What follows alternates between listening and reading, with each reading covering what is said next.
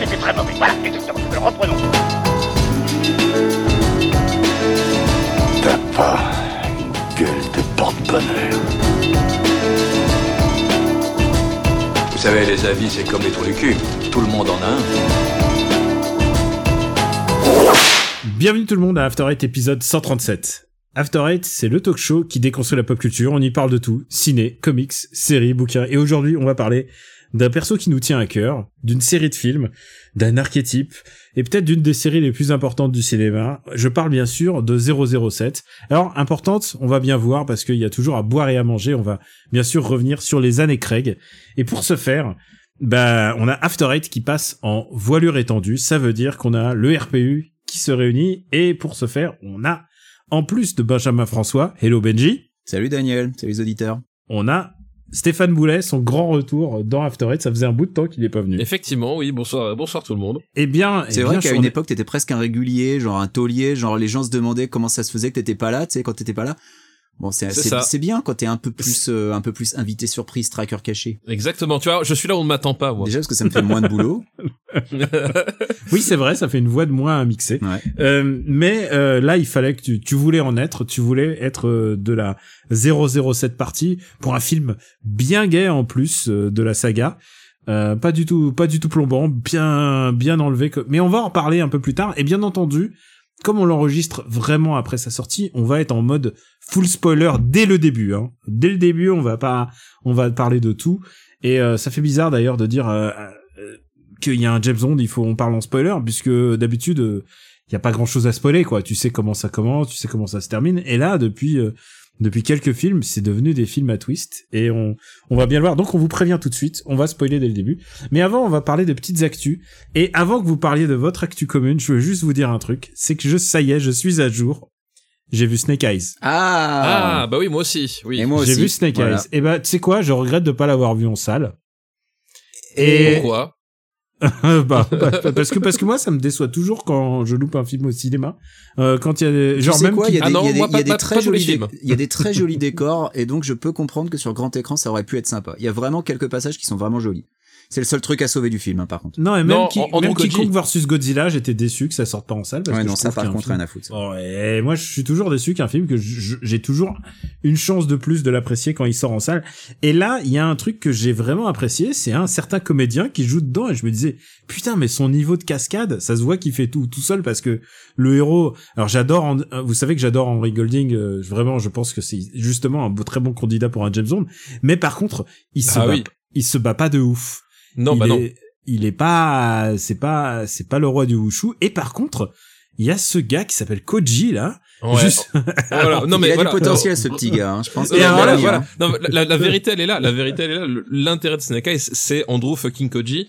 Euh, qui euh, c'est dommage du coup que ce, ce soit ce, ce film-là qui qui, euh, qui aurait pu lui servir de véhicule, c'est-à-dire un film que personne euh, n'a vu et que personne ne va voir. Ah oui, gigabide, hein, ça a pas du tout marché. Euh, voilà, Andrew Koji, c'est le, bah, c'est le, c'est le lead, lead acteur de, de Warrior, la série que je ne cesse de recommander dans tous les bah sens. voilà, Euh, je me suis mis à Warrior.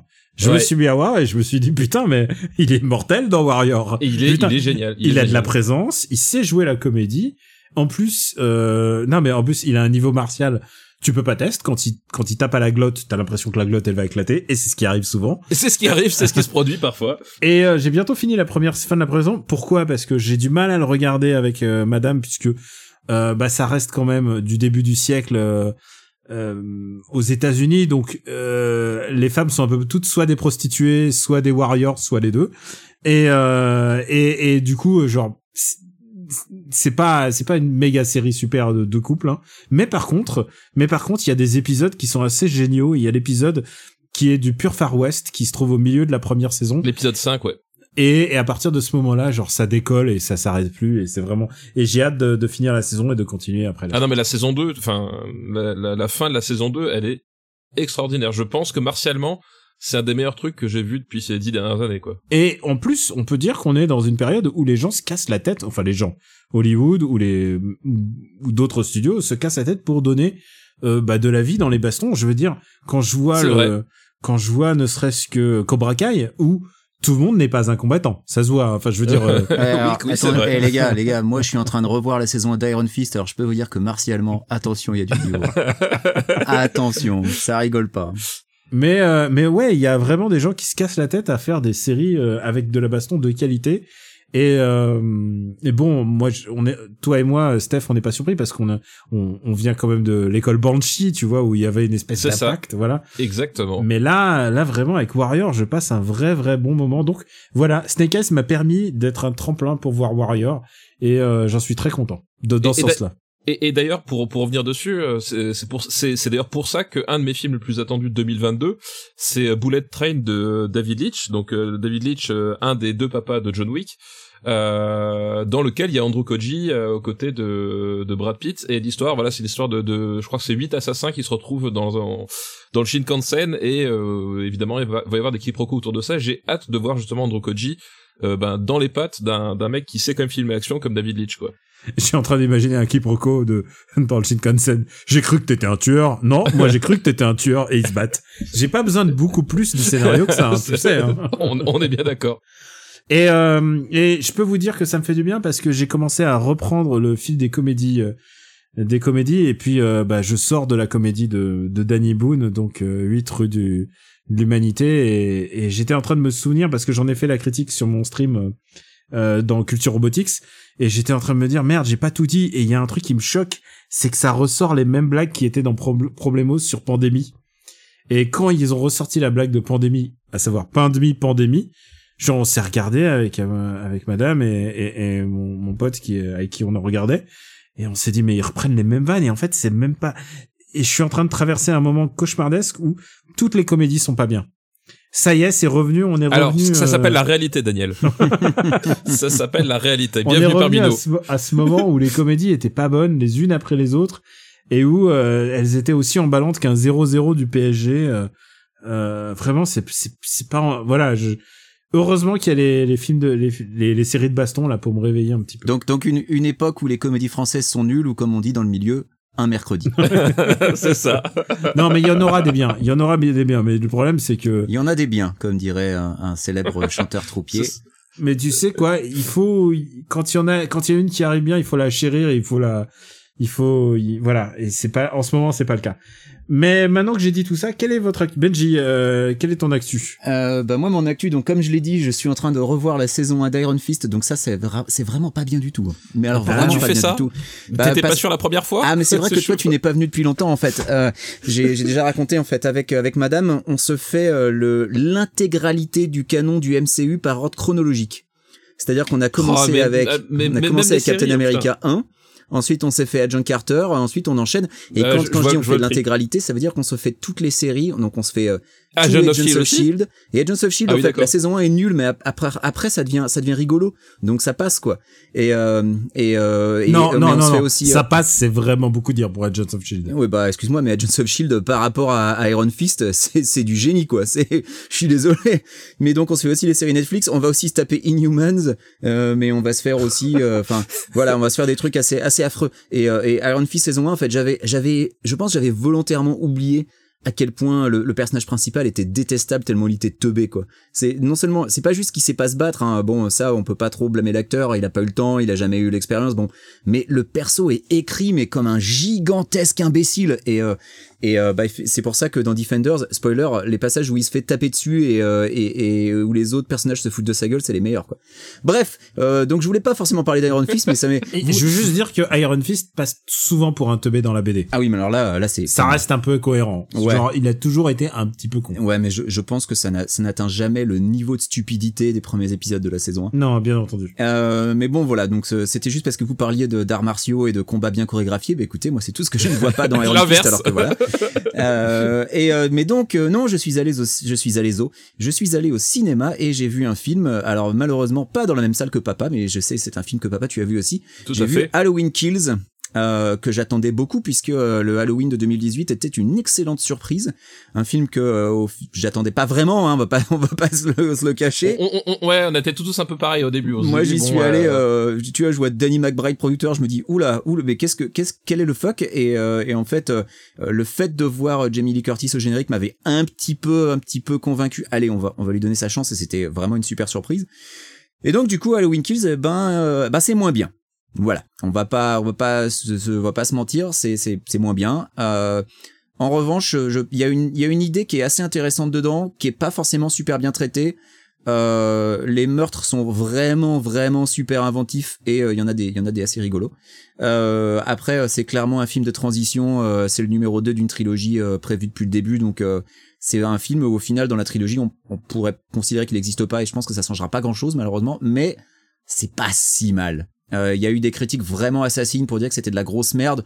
Je pense pas que ce soit de la grosse merde, je pense pas que ce soit aussi bon que le 2018, mais ça se laisse regarder, voilà. C'est mon opinion, toi Stéphane. Non, mais je, suis- je suis d'accord. Effectivement, le- pour moi, le, le gros problème de ce Halloween Kill, c'est qu'effectivement, il a une super idée, mais qu'il exploite qu'à moitié, dans le sens où finalement, euh, cette idée-là, donc c'est la l'idée meute, qu'on voit dans c'est l'idée Voilà, quoi. c'est- voilà. C'est voilà. l'idée de la meute qui qu'on voit dans le trailer, c'est qu'en fait elle, elle est dans le film, mais en même temps il garde ce cette espèce de fil rouge avec euh, Michael Myers qui tue des gens qui sont pas au courant qu'ils sont là, c'est-à-dire comme un Halloween classique et et c'est super bizarre d'avoir ces ces espèces de deux timelines qui se qui se superposent et, euh, et, la partie meurtre de de, Myers. Alors effectivement les meurtres sont, créatifs, mais elle apporte pas grand chose. Je pense que justement le film aurait dû se concentrer uniquement sur cette idée de la meute, surtout qu'en plus le chef de meute euh, c'est Tommy Doyle. Donc Tommy Doyle, un des euh, le gamin en fait que surveillait Jamie Lee Curtis dans le film de 78.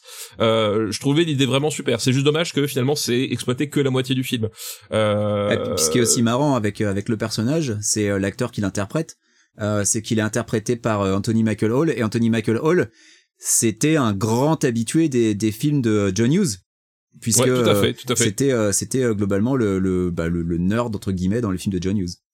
Voilà. Et euh, donc euh, et pareil, je, je trouve comme toi, c'est moins réussi que le 2017 parce qu'effectivement, euh, il y a plein de trucs qui sont amorcés, euh, notamment l'espèce de transition euh, sur le personnage de de Laurie Strode en fait. Ouais. Euh, voilà, il y a plein de trucs qui sont amorcés mais qui aboutissent pas grand chose. Et ce qui se passe à la fin, finalement, ça aurait dû être le, le, le point de départ de ce qui aurait dû rester peut-être juste deux films l'un derrière l'autre en fait. Ouais. Euh, voilà. Donc, mais au final, je trouve qu'il s'en sort pas si mal. Euh, et puis, euh, je trouve qu'il est en termes de mise en scène, il y a quand même encore des trucs assez audacieux. Euh, voilà, il y a certaines scènes de, de, de meurtre qui sont euh, presque, on va dire, euh, presque oniriques. Et c'est assez étrange d'avoir une approche comme ça dans un dans un Halloween. Euh, Il y a, y a un personnage, il y a un personnage que moi je trouvais s'en sortait miraculeusement dans le premier film qui meurt dans celui-là et je dois avouer que la, le- Ah oui, la, manière oui, dont il meurt, j'étais genre oh. Voilà. Mais moi, j'étais très content. J'étais très content qu'il meure parce que j'étais là. Je fais, mais attends, c'est d'où Com- comment il a survécu au premier film voilà. c'est un peu la question. D'où toi tu t'en sors et, et en plus il, il est assez enfin il est assez insupportable là, dans le deuxième film enfin il, il donne pas grand chose à jouer mais par contre quand il se fait blaster j'étais content. Voilà. Donc euh, euh, mais du coup je reste très curieux de la de la conclusion de la trilogie en fait. Euh, ah j'ai assez hâte aussi. ouais ouais voilà. Et, euh, et effectivement je, je trouve qu'il s'en sort pas si mal pour un épisode de transition euh, euh, surtout voilà comme je disais visuellement il y a quand même plus d'idées là-dedans que dans euh, enfin je voilà rappelons les les euh, à un moment donné Halloween on arrive au stade où il y avait Busta Rhymes qui mettait un coup de pierre tourné à Michael Myers non mais voilà Euh, la, la série des Halloween motherfucker. voilà la série des Halloween passé le deuxième euh, historique euh, à partir du 3 déjà c'est une histoire de, de sorcière laisse tomber mais mais après tout ce qui a suivi c'était une catastrophe quoi. C'était vraiment donc euh, oui donc c'est on, on est revenu on, on est revenu de loin. Quoique moi j'aime bien le H2O mais euh, unpopular opinion mais euh, voilà celui avec euh, Josh Arnett. Hmm, euh, et le retour de Laurie Strode aussi d'ailleurs c'est c'est peut-être pas un hasard. Ouais. mais voilà je trouve que je trouve que cette nouvelle trilogie pose des trucs assez intéressants et voilà j'ai hâte de voir donc le Halloween Ends bah, qui sort dans un an tout simplement tout pile euh, sauf sauf pandémie évidemment Est-ce que on peut parler cinéma à nouveau? Et moi, je voudrais juste vous poser une question. Oh, mais quel connard Ah, puisque je veux revenir sur Snake Eyes. Dixit, Dixit, le, voilà, le, le- le mec qui a passé sa soirée devant des comédies françaises et qui euh, Je veux revenir à Snake Eyes une seconde. ouais Et vous êtes au courant que le lore de Snake Eyes, c'est que c'est un ninja. ouais Et qu'est-ce qui définit Snake Eyes? C'est que c'est un ninja qui ne parle pas. Ouais. Il, il, a- il est muet. Il pourquoi parle ce beaucoup fi- dans le premier, hein, dans Pourquoi celui-là. ce film n'explique pas pourquoi il est muet Bah ouais, il a Parce pas, est pas il a muet pas dans le fait, film il a pas fait un vœu de silence malheureusement, non. Il euh, a pas fait de vœu de silence, il y a rien qui explique ça. Non, non. À quoi ça sert de faire un truc d'origine qui explique pas le truc, le principal truc de Snake Eyes? Ouais, euh, c'était très très très bonne remarque, Daniel. On peut passer à la suite. Voilà, non, non, mais, non, mais, non, mais, Merci de ta participation. non, mais, il y a, il y a un problème. Pourquoi ils ont fait ce film si c'est pas pour définir ça? Où, où veux-tu en venir exactement en fait? Non, Je non, mais pas voilà. la je- question. non, mais je- voilà, je, je pose des vraies questions de cinéma. Oui, je Je ça, pensais ouais. avoir affaire à des gens qui, se- qui sont un petit peu, qui ont des avis et tout. Ah, moi je te dis, un Snake Eyes, tout Je ce que je sauve, c'est certains décors, hein, donc euh, voilà. Ah, les décors, ouais, bah voilà, ils Franchement, il y a des décors vraiment chouettes. Et, euh, le- tout ce décor avec les lampions euh, dans le temple, je l'ai trouvé vraiment magnifique. Je me suis dit putain, il y a quelqu'un qui s'est quand même vachement fait chier quoi là, au production Futur design. déco de chez Quix. Euh, on va pas, on va peut-être passer à, à notre gros sujet du jour. Passons au gros sujet, Gros sujet. le gros sujet. C'est, c'est, on peut, on peut continuer longtemps, mais c'est pas très, c'est pas très, très, très- pas très bien déjà à la base. Non, c'est un gros sujet. Oh, putain, c'est nul, c'est lamentable. Il est comment le sujet? Il est gros. Ah d'accord, ok. Non, c'est de ce côté qu'il faut regarder. Oyez, sa papaya. Ça vous dirait un ice cream avec mon ami et moi? Casse-toi, sale gominé.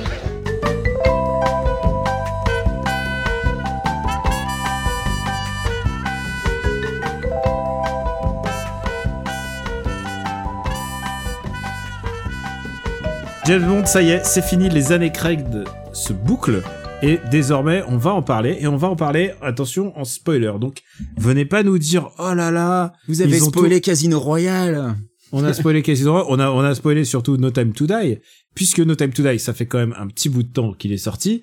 Et euh, moi, je veux juste savoir un truc, c'est que Stéphane, qui l'a vu en dernier, et il y a pas si longtemps, Stéphane, est-ce que t'es, est-ce que t'es passé entre les mailles du filet du spoil, ou est-ce que t'étais, euh, ou est-ce que tu, tu, Ah non, j'étais passé entre les mailles du filet du, du, du spoil parce que je choisis les, les gens avec qui j'interagis sur euh, sur les réseaux sociaux. Ouais, tu vois. Ah, c'est pas, c'est pas, c'est pas ce que j'aurais dit de C'est pour ça toi, que t'as mais bloqué Daniel sur Twitter en fait.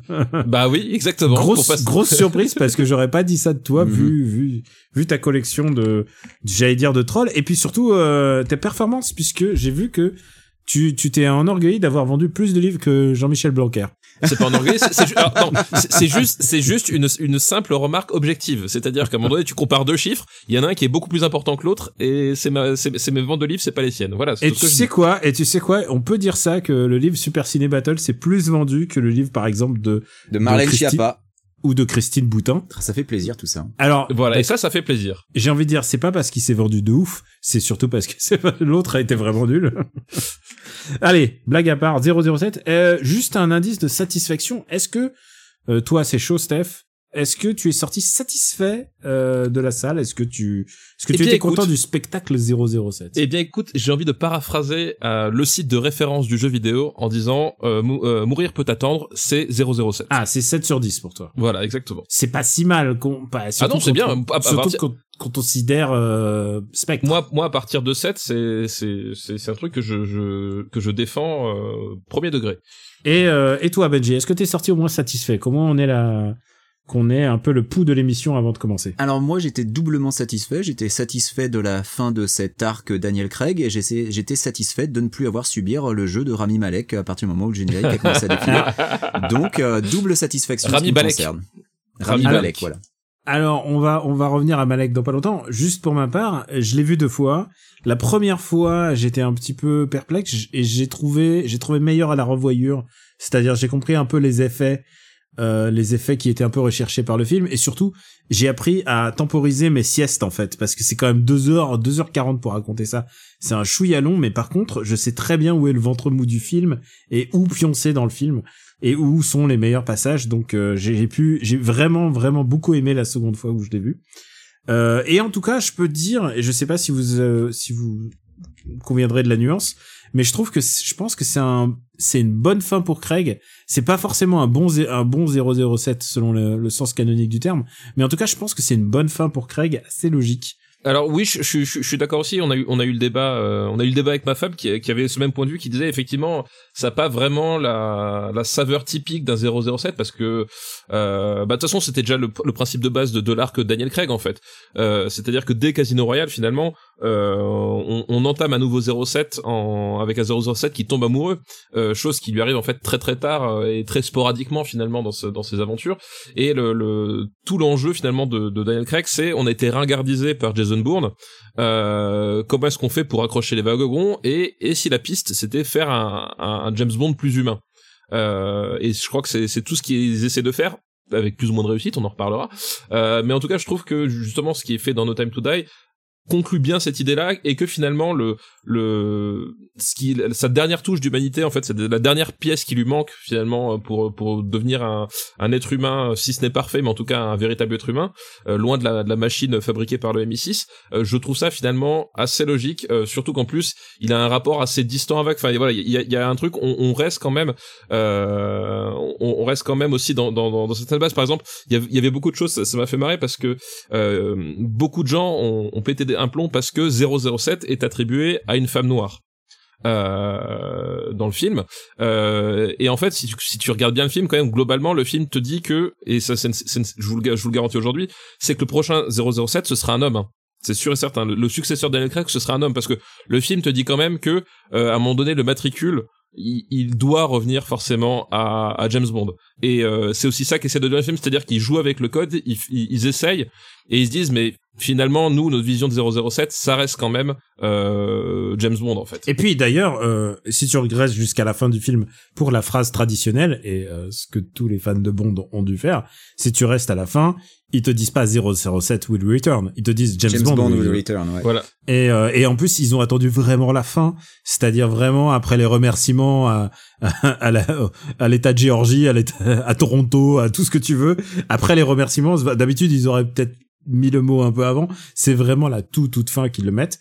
Et euh, d'ailleurs, c'est presque le, le premier James Bond, ça m'a surpris euh, qui est pas un post générique en fait. Presque, j'attendais presque un post générique. Je dis pas que j'attendais euh, une Vin main Diesel qui... débarque. Non, mais une main, une main qui sort de l'eau et genre il est pas mort, tu vois. non, et heureusement, heureusement qu'ils sont, qu'ils, qu'ils, ouais, qu'il y a quelqu'un qui a dit non, non, les non, gars, pas une bonne idée, les gars. pas cette fois, pas cette fois.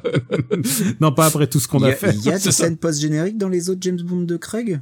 Non. Non, je crois ah, pas. Non, hein. non, non, non, non, bien sûr que non. Mais pour moi, ça, c'est un truc, c'est, et tu vas, toi, Benji, qui est en train de te retaper tout le MCU, euh, Dieu seul sait qu'on t'encourage. Attends, je me, déjà, je me suis des- retapé tous les James Bond de Craig avant d'aller voir No Time to Die, hein, sache-le. Oui, mais tu vois quoi, les, les cinq, euh, entre les cinq de Craig, euh, donc ça remonte à 2006, 2006, donc, 2006, ouais. d'entre les cinq films de Craig, eh ben, euh, il s'est écoulé plus de 20 films Marvel. Ouais.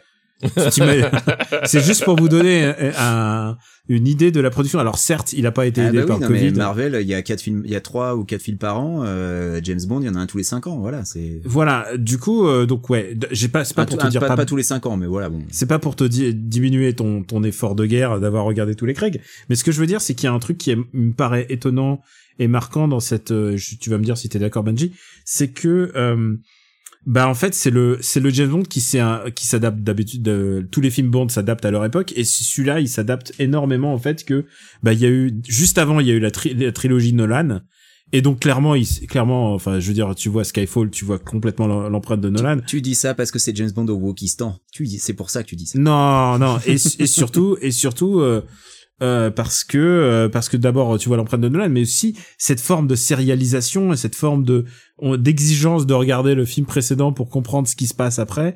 C'est clairement un truc de Marvel. Pour moi, euh, il y a une empreinte de, de cette décennie de films de super-héros dans ce dans ce James Bond là. C'est alors je suis je suis assez d'accord sur le fait que euh, en fait euh, c'est c'est quelque chose qui dessert le, le- le- les cinq films, enfin les cinq, surtout les les quatre qui viennent après Casino Royale. Euh, si tu ne te souviens pas exactement de tout ce qui s'est passé dans le film d'avant, il y a des moments où tu vas être perdu quoi. Il y a des moments où tu vas pas réussir à suivre l'histoire parce que c'est ça référence vraiment en permanence les épisodes précédents et euh, au Et, et en même où, temps, euh, et en même temps, ils, ils- ils échouent sur plein de trucs parce que euh, et c'est le problème de Spectre, euh, c'est que euh, quand Blofeld il débarque, il fait haha, c'était moi depuis le début. Tu repenses à Quantum of Solace et tu fais Non. Ouais, ouais, tu fais. Jamais, de la vie. D'où c'était Ouais, toi là. Non mais en, en jamais, fait, jamais de la vie, c'était toi. En Alors fait. mais Spectre, on va, on va lui mettre une balle quand on va en parler, mais euh, Spectre c'est une catastrophe sur à peu près tous les points, donc euh, je, je voilà. Euh, mais mais il y a vraiment énormément de trucs où euh, si t'as pas revu les films euh, immédiatement avant, euh, il y a il y a pas mal de d'éléments du scénario. Bah, déjà, Monsieur White, je veux dire, quoi. il faut vraiment s'en il Bah, fallait s'en souvenir. quoi. Mr. White et c'est et c'est là où en fait le fait qu'il y ait trois ans entre les différents films dessert euh, les James Bond c'est que bah tu les oublies ces détails là quoi donc euh, donc euh, je peux comprendre que ça soit bien que on soit pas euh, une nouvelle fois sur un schéma où t'en as trois par an. Mais euh, c'est sûr que les Marvel c'est plus facile à suivre. Bon déjà parce que en plus ils, ils, ils se suivent pas autant que ça quoi. Mais euh, ça m'a vraiment beaucoup aidé de les revoir euh, les les, les quatre d'affilée. Euh, et ça m'a aidé à moins détester Quantum of Solace et encore plus détester Spectre. Donc euh, c'était Bah, intéressant. Tu, sais quoi? On en reparlera comme on va parler de, bah, on va en parler tout de suite de No Time to Die, mais je pense que euh, la réussite de Casino Royale a tiré vers le haut euh, Quantum of Solace, c'est-à-dire si tu regardes les deux films bout à bout, euh, Quantum of Solace est un chouïa plus supportable. je suis d'accord Non, non, non, euh, je suis alors non. Alors justement moi c'est ce c'est ce qui le rend pire, c'est qu'en fait tu passes de de tu passes de Casino Royale qui est quand même un, un exercice d'équilibriste euh, incroyablement maîtrisé à une espèce de bouillie visuelle complètement dégueulasse. Alors, Euh, incroyablement maîtrisé, dont- je suis dont- pas complètement d'accord. Hein. Incroyablement maîtrisé. À partir du moment où il se fait euh, torturer, défoncer les couilles, c'est vachement moins maîtrisé à partir de ce moment-là. quoi. Non mais même enfin ouais, OK, le- les 20 dernières minutes sur 2h30, d'accord. Là Quantum of Solace, dès la première seconde, c'est acheté à la poubelle. Excuse-moi. Le seul le, Non, le la seul- seule chose qui la seule chose qui sauve Quantum of Solace, c'est que ça dure 1h40. C'est vraiment le, alors- seul point positif que je trouve à ce film de merde quoi. Alors, il y a non, il y a une scène, vraiment, y a une scène qui est vraiment cool où la caméra suit euh, Bond quand il est en train de chuter euh, du haut d'une tour. Où euh, il y, a, y a une vraie idée de réalisation et c'est vraiment bien fait. C'est une scène que je sauve, mais globalement, Quantum of Solace, je le trouve moins pire que Spectre. hein. Je le trouve catastrophique, Alors, hein, mais moins pire que Moi, Spectre. y a- moi, si je peux sauver un peu Quantum of Solace avant qu'on parle de No Time to Die, c'est quand même que de, que Mathieu Amalric s'est inspiré de Nicolas Sarkozy pour son méchant et ça, je trouve ça vraiment... il l'a dit en interview, il a dit, il l'a dit franchement, je me suis inspiré de lui et tu sais quoi, à chaque fois que je vois désormais, donc euh, c'est Dominic Green, donc son, son nom dans le film, je trouve ça pas mal. En fait, euh, je- comme je te disais, en fait, je pense que Quantum of Solace est un tout petit peu racheté par, euh, par la réussite de Casino Royale et je pense que Spectre va être un tout petit peu racheté par No Time to Die euh, si tu le vois comme une espèce de projet global. Non. Alors que je suis je suis persuadé que ces films ont été écrits complètement séparément et le projet sont très très distants et que et tout pas, ça pas Spectre, tout- pas Spectre tout- et No Time to Die, je pense pas. Je pense que ceux-là, effectivement, c'est c'est les seuls où il y a un vrai, euh, il y a un vrai pont euh, scénaristique à peu près cohérent. Euh, après les autres, oui, c'est une certitude qu'ils ont été Hmm. écrits complètement à part. hein. Ça, c'est c'est une évidence, ouais. Mais, mais Spectre, surtout, je crois que le, le truc qui m'a, qui m'a le plus, qui m'a fait le plus détester le film, alors que je l'avais déjà détesté après l'avoir vu, c'est quand je me suis rendu compte qu'ils ont eu, ils ont utilisé le, exactement le même twist raté que dans la saison 1 de Luke Cage, puisque j'ai aussi revu la saison 1 de Luke Cage, Oh non et dans mais la arrête. saison 1 de Luke Cage, mais dans la saison 1 de Luke Cage, tu as un méchant qui est joué par Marshall Ali, qui est absolument génial, qui meurt au euh, genre sixième ou septième épisode sur 13, et ensuite il est remplacé par un autre méchant qui est tout pourri, sauf que le méchant tout pourri, il est introduit, euh, euh, et, et là t'as soi-disant, supposément un twist, genre c'est le frère de Luke Cage, sauf que le perso tu le connais pas. Donc le fait que ce soit son frère, tu t'en bats les couilles. Et ben c'est exactement pareil dans Spectre, quand t'apprends que Blofeld est le, est le frère de Bond, Ah oui, t'es non, là mais- genre... Mais non, on s'en mais bat les ça- couilles. À quoi ça en sert plus, ça ne sert à rien. Et- en et plus, ça sert à rien. et ça sert à rien et c'est la même histoire il est jaloux de l'autre parce que parce que son papa il l'aimait plus et donc du coup on essaie de te faire croire que Blofeld en fait il a créé un, un une, une organisation criminelle, euh, il a un financement, on sait pas d'où il le sort son pognon, hein, mais uniquement parce qu'il aimait pas Les, les mêmes soutiens qu'Eric Zemmour, je pense. Mais, en- mais et c'est ça un, un gros problème que j'ai moi et que qui Ah. que j'ai aussi avec No Time to Die, c'est qu'au final les trois films Skyfall, Spectre et No Time to Die, c'est des histoires de vengeance par des personnages. Alors il y en a un, il y a un petit peu une raison pour laquelle il a des il a quelques moyens et c'est le personnage de dans Skyfall, c'est le personnage de Bardem dans Skyfall. Les autres, tu sais pas d'où ils sortent leur pognon, Alors, tu sais pas comment ils sont démerdés. Alors enfin, Benji, Benji, quoi. Benji, Benji, tu as vu tous les films de James Bond jusqu'à ju- les 25 films.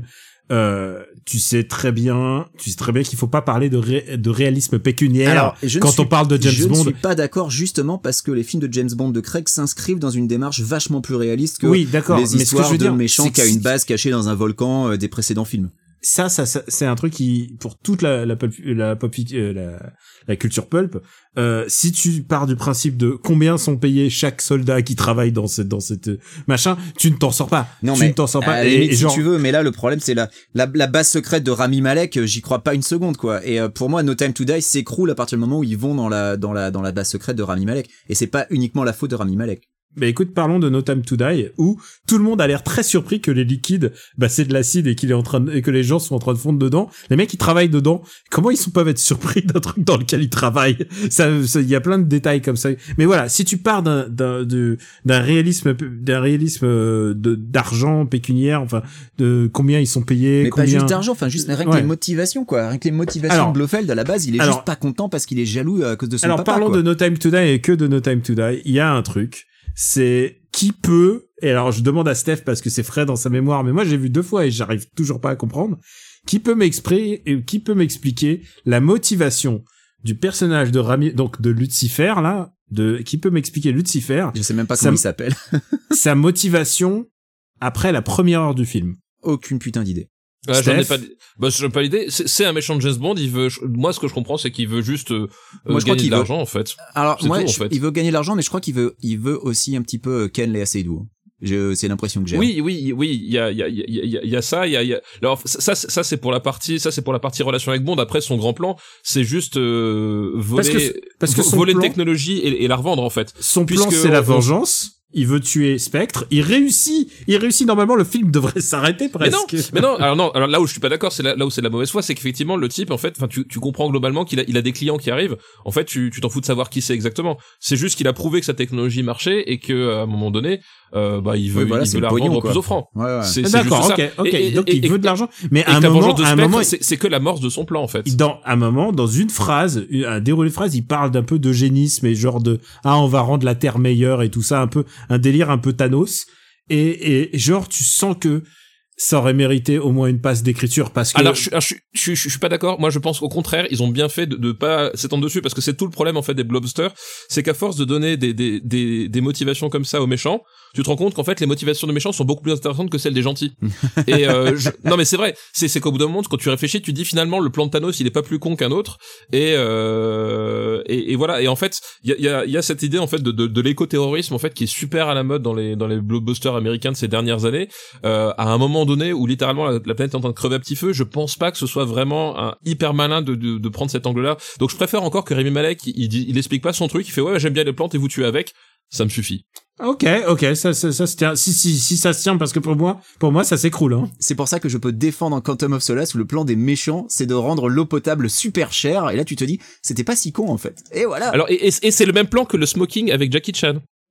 et, et- et rien que là le film il s'écroule, voilà. Hop. alors qui, qui, qui est, qui est l'un des pires Jackie Chan, rappelons-le. Hein. Alors on est oui c'est un des pires ouais on est tous d'accord que euh... bon alors d'abord je veux juste vous dire un truc c'est qu'on voit pas trop Blofeld dans celui-là et alors je pensais pas que ce serait possible que je dise ça mais alors je suis assez content en fait je suis pas fan de de de Christopher Waltz et je suis pas fan Christophe Waltz et je suis pas fan de son jeu de Blofeld Parce que Je- t'aimes pas les Allemands, c'est pour ça. non, mais je son pense, jeu de je Blofeld, pense- c'est, c'est cabotinage puissance 3000, quoi. Ça fait partie des raisons pour lesquelles je, je déteste Spectre euh, tant, quoi. C'est, c'est horrible la manière dont il le joue. Et je pense que c'est sans doute un des méchants qui a le moins accompli, euh, le moins accompli de tous les temps. Et je veux dire, ils littéralement, ils font une fête d'anniversaire en son nom. Et il y a toute sa bande qui meurt. Il y a toute sa bande qui meurt, tout se renverse sur sa gueule. C'est vraiment un nul, en fait, en vrai. Et, et alors, je tiens à dire que plus nul euh, que la gestion de Spectre par euh, Blofeld, qui est quand même assez nul, mais bon, en même temps, il est en prison. Plus nul, je pense qu'il y a les talents de psychiatre de, de Léa Seydoux à la Madeleine Swan. Alors honnêtement, honnêtement, tu sais quoi, je j'ai une vague idée de comment se déroule une psychanalyse et euh, et, et j'ai pas l'impression que ça y déjà que que Blofeld n'accepte de parler qu'à elle, je trouve ça super bizarre et ensuite que euh, que arriver à un si peu de résultats quand même Mais, mais, mais, mais- là où le film arrive à bien esquiver le truc, c'est que tu ne vois pas une seule séance en fait. oui C'est que du coup, tu, tu, ne- tu ne peux que supposer. Tu vois. Et, et, et j'ai un autre, et du coup, j'ai un autre détail euh, qui me, qui m'a, qui m'a turlupiné. C'est-à-dire, euh, donc, elle est psy en Angleterre. Et comment elle fait pour sa fille? Il faut retraverser tout le pays? Non, je pense qu'elle a sa fille avec elle à ce moment-là. La, la fille, Ouais, je pense- je Ah. pense- elle a, Ouais, elle a pas abandonné sa fille rien, en. Norvège. Mais- Enfin, je, vous, vous, ça n'aurait pas de ça, sens. ça, ça, c'est pas dit, ouais, ça, ça, ça, c'est pas dit. C'est parce pas que dit. on, on- ouais, c'est pas dit parce qu'on peut pas te le montrer. Et effectivement, honnêtement, là pour le coup, tu reproches à Benji de se poser la question du salaire des hommes de main, mais c'est un peu le même vrai. genre de truc. C'est-à-dire que euh, bon, t'as pas l'information, finalement, tu, tu peux trouver un milliard de façons de garder ton gosse quand même à Londres. C'est vrai. Et, et du coup, c'est un- non mais c'est et clairement. Ce que je veux dire, Oui, c'est non, que- non, Je pense que une des réussites de de ce film et ça c'est à peu près unanime, c'est quand même la scène à Cuba. Et euh, parce qu'elle est simplement jouissive. Est-ce que vous avez est-ce que vous avez au moins kiffé ce petit moment de Bah, moi, comme je l'ai dit sur Twitter, je veux une origin story et 12 films sur Paloma, quoi. Je, voilà. Ouais, Paloma, elle, elle- elle- c'est un personnage génial. Mais moi, moi, j'ai j'ai globalement euh, kiffé le film en, en entier en fait, et je trouve que toutes les, enfin déjà, je trouve c'est euh, jusque là, je, je trouvais que Skyfall c'était le, le, le James Bond le plus beau visuellement, mais en fait, je préfère, je pense encore la, la direction de la photo sur ce, sur celui-ci. Putain, les Je- scènes en je Norvège trouve- dans la forêt, j'ai cette ambiance à la Predator, je trouve ça génial. C'était.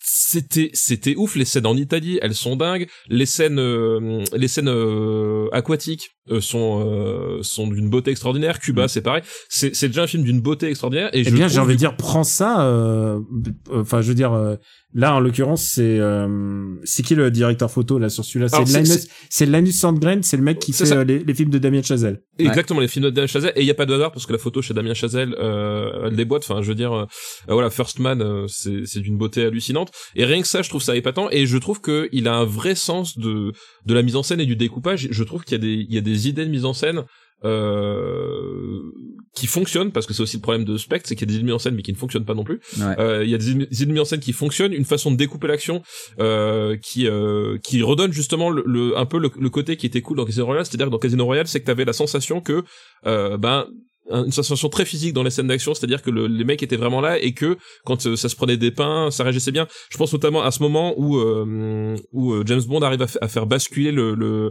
le, le 4x4 dans dans la forêt en Norvège et la, la la façon dont le plan est étudié, la façon dont ça se pose, en fait, t'as vraiment la sensation, voilà, que euh, qu'il est là, qu'il a évité le truc au dernier moment. Enfin, il y a vraiment un découpage d'action que je trouve vraiment fabuleux. Et c'est ça finalement pour moi la plus grande réussite de No Time to Die, c'est que au-delà de James Bond, c'est déjà un film d'action qui un film d'action qui propose des trucs vraiment cool euh, et qui réussit. Et rien que pour ça c'est je, je veux dire je, je on, on a eu Fast and Furious cette année euh, voilà quoi. C'est c'est un truc que, que à ce niveau-là je peux arriver à proposer dans le cinéma américain. Et rien que ça j'étais content de voir ça Bien. euh, un, un film d'action bien découpé euh, avec des même un même un passage à John Wick en fait. Euh, enfin je veux dire c'est euh, euh, voilà il y a, il y a vraiment des vraies bonnes idées de mise en scène. Et rien que pour ça j'étais hyper content de voir ça quoi. Pareil, j'en j'en attendais pas tant. Désolé à Roger, Dick- Roger Dickens qui a été doublé sur la ligne d'arrivée de la meilleure photo de. Je pensais pour l'instant que, que Skyfall quand même c'était plastiquement celui qui était vraiment le plus beau. Oui mais là mais, là, je trouve qu'il y a un là, il côté plus brut en très fait très beau, très très il y, a, beau. il y a un côté plus brut en fait et plus parce que Skyfall en fait finalement le, le, problème qu'il peut qui qui qu'il a c'est que il a peut-être un côté euh, galerie d'art en fait euh, dans le sens où certaines scènes sont vraiment là juste presque distante. Hein. voilà voilà presque à distance presque pour l'esthétisme pur alors que là il y a vraiment un côté très euh, euh, très très brut en fait dans le dans dans, dans la photo à un moment donné je, je me suis demandé si c'était pas filmé sur pellicule tellement le, le le grain de l'image avait rien à voir avec ce que tu voyais aujourd'hui dans les blockbusters il pas du tout filmé sur pellicule donc j'ai vérifié euh, mais voilà il y a une approche esthétique que je trouve euh, vraiment saisissante quoi Il y a, euh, on a, on a parlé de beaucoup de persos, mais pas, pas vraiment de Daniel Craig. Je pense que Daniel Craig est, et c'est pas faire insulte aux autres que j'adore, mais, mais est le meilleur acteur. Dans le sens où c'est celui qui arrive à le plus tenir la longueur, au moins que ça soit sur le plan de l'humour, que ce, soit- que ce soit sur le plan de la violence. Et ou- ouais, il y a des vannes, il y a des vannes ou de drôles dans celui-là, quoi. Alors qu'il y en avait Il est- pas des caisses dans les précédents, en fait. il est drôle même dans les moments d'intimité. Il y a ce, pour moi, je pense que c'est la meilleure, euh, c'est la meilleure réplique du film de, de Daniel Craig quand il présente donc à à Nomi, donc euh, la Lynch, il lui présente sa, fa- il présente euh, euh, Madeleine Swan et, et sa, sa fille, Ouais. et il lui dit, et, et il dit, je, et je vous présente ma, et là il dit, il dit famille, mais il le retient dans sa, ouais, ouais. dans, il le retient dans sa gorge et en hochant la tête du genre qu'est-ce que je suis en train de dire moi et honnêtement il y a que il y a que Daniel Craig qui aurait pour pu faire passer ça comme ça ouais, je suis d'accord ouais, ouais. je veux dire tu vois j'adore euh, j'adore Sean Connery mais Sean Connery on est d'accord qu'il était pas c'était pas un acteur d'émotion euh, clairement pas euh, Roger Moore clairement il était il était pas assez brutal Et euh, et puis les autres, bah ils avaient tous euh, leur qualité de leurs défauts quoi. Mais surtout c'était pas c'était pas le le Nirvana. Je suis désolé hein, pour euh, pour les autres euh, pour pour, euh, pour- et, et Je suis également pas pour les, désolé, moi. Vas-y, continue. pour les Ah non, fans de pour les fans de la Zenby. Non, mais la Euh, ZNB, excuse-moi, Ah, mais c'est attends, mais je- je- oui, mais je préfère mille fois la Zenby à Pierce Brosnan. hein. Ah, mais il y a des gens qui arrivent à défendre la Zenby en disant qu'il était dans le meilleur Bond. Mais c'est Ah vrai, il était dans un des meilleurs Bonds avec le plus mauvais acteur, ça c'est sûr. C'est- Alors c'est c'est le plus mauvais acteur dans dans un Bond intéressant, mais honnêtement, euh, au service secret de Sa Majesté, en fait, il est réévalué juste parce que finalement, il a une audace dans dans La l'écriture. Narrative, narrative. Euh, narrative, mais en fait le film est quand même archi poussif. Euh, voilà, enfin honnêtement, il, en termes de, de rythme et euh, ça vaut ça vaut spectre. Hein. Euh, C'est-à-dire que c'est quand même un film où pendant une Bah, heure, il pendant une heure, il fait rien sur dans un chalet en, dans une montagne quoi. Donc excuse-moi. euh, Alors, t'es d'accord voilà. que t'es d'accord Enfin, moi, c'est ce que j'ai toujours pensé, c'est que Spectre et No Time to Die sont un peu, Ah bah, c'est- c'est un peu le soft reboot de au service de Sa Majesté. Ah, bah oui, c'est clairement ça, les deux films. oui. D'ailleurs, on le voit dans les scènes. on- ouais. Il y a le ski. euh, Il y a vraiment des trucs presque contextuels et et Bien sûr, ouais. sans parler du même du fait que tout d'un coup le film commence et se termine par euh, l'image song de Louis Armstrong Euh, enfin je veux dire c'est à ce niveau de citation c'est vraiment un enfin ils ont pris ils ont essayé de prendre le meilleur de, de au service de sa majesté quoi Oui, non, effectivement, ils, ils ont voulu faire, ben, ils ont voulu reprendre ce- ce- ce- cet arc-là et le développer, euh, le développer autrement. Et euh, je mets les pieds dans le plat. Je trouve qu'ils y arrivent beaucoup mieux parce que moi, je, comme dit, je trouve que euh, euh, au service secret de Sa Majesté, aussi euh, audacieux soit-il soit-il dans sa, dans ses intentions, dans son exécution, ça reste un film.